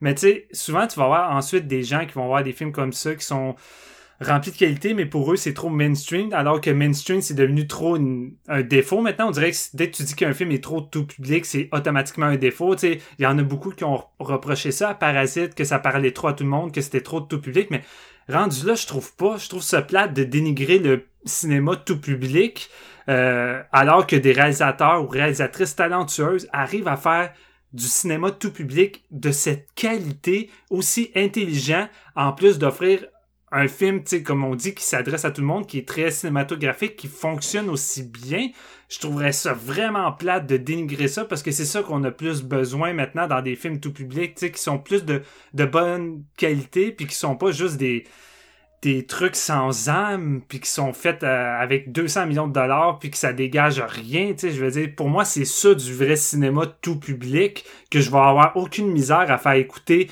à mes amis ou à mes parents puis je sais qu'ils vont aimer puis que je sais qu'ils vont voir toute l'intelligence qui se cache derrière ce propos-là, parce que c'est pas tout le temps nécessaire d'avoir des grands films de subtilité avec du symbolisme qu'il faut que tu fouilles d'un livre ou que tu réfléchisses un mois pour comprendre que tel truc veut dire ça. Parfois, la mm. simplicité, c'est pas forcément une mauvaise chose à mes yeux, puis tu sais, celui-là, il fait crissement bien, comme pouvait aussi bien le faire Parasite, je trouve pas en désaccord avec ça. je sais comme pas quoi ajouter, je suis comme Amen, esti. Deux Amen dans un épisode, je suis content. That's it. Vous autres, les gars, votre note, euh, j'assume-tu que c'est un 5 sur 5 aussi ou un 4.5 parce que non, on se laisse le temps? C'est du 5 sur 5 sans hésiter, honnêtement. C'est, fait que le portrait, il y a l'étampe de séance. C'est, ouais, séance approuve. ah, c'est rare en plus. C'est la première fois qu'on donne 5 sur 5 qu'on a 3 5 sur 5? C'est rare. Je sais pas. sais pas hein. Peut-être avec des, des films plus vieux, là, il faudrait retourner voir. parce que c'est sûr que les nouveautés, c'est rare que quand tu l'as vu juste une fois, là, c'est rare. Honnêtement, je pense que c'est la première fois du 5 sur 5, parce que d'habitude, on a tout le temps un de nous que c'est un 4.5 ou plus bas. Là, là c'est vraiment comme égal. Ok, ben écoutez, un, des meilleurs films de séance de minuit. Tac, l'étampe est là. Merci à tous ceux qui nous écoutent, même quand on parle de de, de drame euh, romantique euh, avec des femmes en robe. on l'avait déjà fait avec euh, Phantom Thread, puis ça c'est pas notre épisode qui a été le plus écouté. c'est dommage. Non mais, Phantom Thread, c'est les gens ils devraient ressortir virer vers ce film-là parce que ça aussi c'est un putain de chef-d'œuvre. Ouais, ben c'est ça. J'avais j'avais le préjugé euh, de Phantom Thread avant de le voir, je le, je le mentionnais, je pense, dans l'épisode. Je disais, moi, les films qui traitent de la mode puis la conception des robes, j'étais pas partant à cause de ça. Puis, tu sais, quand j'ai vu le film, c'était loin d'être ça. Je pense c'est ça, c'est une claque. Puis, c'est de ne pas se laisser abattre par les préjugés puis d'y aller de, de soi-même pour avoir euh, de belles surprises. Tu sais. Je sais plus si j'ai déjà mentionné ça dans un épisode, mais on dirait, tu sais, je, je comprends ce feeling-là parce que quand j'étais ado, j'étais de même, mais tu sais, ça fait longtemps que je, je choisis plus mes films par thème. Tu sais, j'ai choisi plus par artiste parce que je comme peu importe le thème, si c'est un artiste qui m'intéresse, ça a le potentiel d'être intéressant. Tandis que tu sais, quand quelqu'un te demande ah j'ai tout vu du sci-fi, as-tu d'autres choses à me conseiller? Oui, mais ça va peut-être être de l'estime tu sais, je magasine pas en, fonction de je veux voir tout en ben en horreur je le fais un peu, mais tu tu magasines pas trop en fonction de hey euh, c'est quoi le sujet de ces cinq films là je vais prendre celui-là tu sais moi c'est plus c'est qui qui a réalisé c'est qui les acteurs ouais. exact. C'est quoi l'histoire derrière le, tournage? Genre c'est c'est ça qui va m'intéresser un, un, projet parce que sinon t'as tout le temps le, risque de, de passer à côté. Puis si c'était pas clair c'était c'était du sarcasme mon affaire de, de film de robe là. C'est juste que des fois t'as l'impression a du monde s'arrête à ces considérations là puis t'es comme un peu triste pour eux de, de, de, de passer à côté d'un d'un putain de film parce que le sujet sur papier, ça te semble... D'ailleurs, euh, je pense que c'est une des raisons pour lesquelles j'arrive pas à convaincre le monde d'écouter Body. Je leur dis c'est une comédie de battle rap, tout le monde est comme non, mais je suis comme Chris, c'est genre le meilleur film de ta vie? Non. Mais il y a moi là qui est content qu'il soit à une pièce. Je vais me le faire, c'est sûr, euh, aujourd'hui ou en fait de semaine. Ouais, let's go, let's go. Fait Ah, que... c'est, c'est difficile de fois de vendre un, un film qui, qui, qui, qui, qui- il y a des éléments qui s'adressent plus ou moins à tout le monde, puis là les gens vont se dire automatiquement que ça sera pas bon parce que c'est une romance ou un film de battle rap, là, même si t'es en train de sortir tous les meilleurs arguments du monde pour qu'ils écoutent, t'es comme, gars, laisse une chance, puis euh, après, si t'aimes pas ça, je vais te donner 5 piastres. Tu sais, j'essaie vraiment de le motiver à fond. là. Je suis confiant que tu vas aimer ça. Ouais, fait que séance de minuit, ça engage à payer 5 piastres, tout le monde t'aimera pas Portrait de la jeune fille en feu. Est-ce que vous allez aller l'écouter maintenant? Non, je Écoute, je, je suis 100% confiant, mais là, je- je- j'ai pas envie de donner des 5 piastres. Je déconne, mais j'aurais quasiment le goût d'être assez riche pour euh, le faire puis forcer tous Ouais. nos auditeurs à aller vivre cette expérience-là. En tout cas, je pense que je pense que ça met fin à l'épisode, les gars. Euh, je- écoute, je, je, je suis super content parce que j'ai l'impression que on- vous avez découvert une, euh, une réalisatrice là avec laquelle Oh vous oui. avez vous avez super connecté puis que ça a été ça a été un bon épisode à ce niveau-là. Ça a été productif. C'était solide. Ouais. Solide. Fait que Maintenant, j'attends juste les critérions. Oui, c'est ça. puis- Ouais, moi, tout le critérium, je vais l'avoir sur mes tablettes, c'est certain. là. Et son prochain film euh, qu'on va peut-être faire à séance de minuit, qui sait, qui vivra verra, comme je dis. Et euh, ben, ben, ben, ben, c'est ça, c'est fini. Merci tout le monde euh, d'être venu, nous écouter. Euh, je suis vraiment content d'avoir pu parler de ce film-là. Comme je disais, peut-être peut-être mon mon c'est comme un solide contender mon film pour mon film préféré du 21e siècle tout simplement là. Euh, et ça avec aussi peu de recul mais je l'ai vu assez de fois là. Je suis vraiment confiant dans ce que j'avance Euh, et on se retrouve bientôt pour euh, peut-être une rétrospective, peut-être un, petit film qui va se glisser en vidéo sur demande, comme ce portrait de la jeune fille en feu. On sait pas, on sait pas, on continue d'enregistrer en quarantaine, là, puis on, on, quand on se pitch des idées, on en a quand même pas mal, là, fait qu'on devrait pas arriver à court euh, de topics. Bientôt, ouais, c'est ça. Merci Yes. les gars, puis à bientôt tout le monde.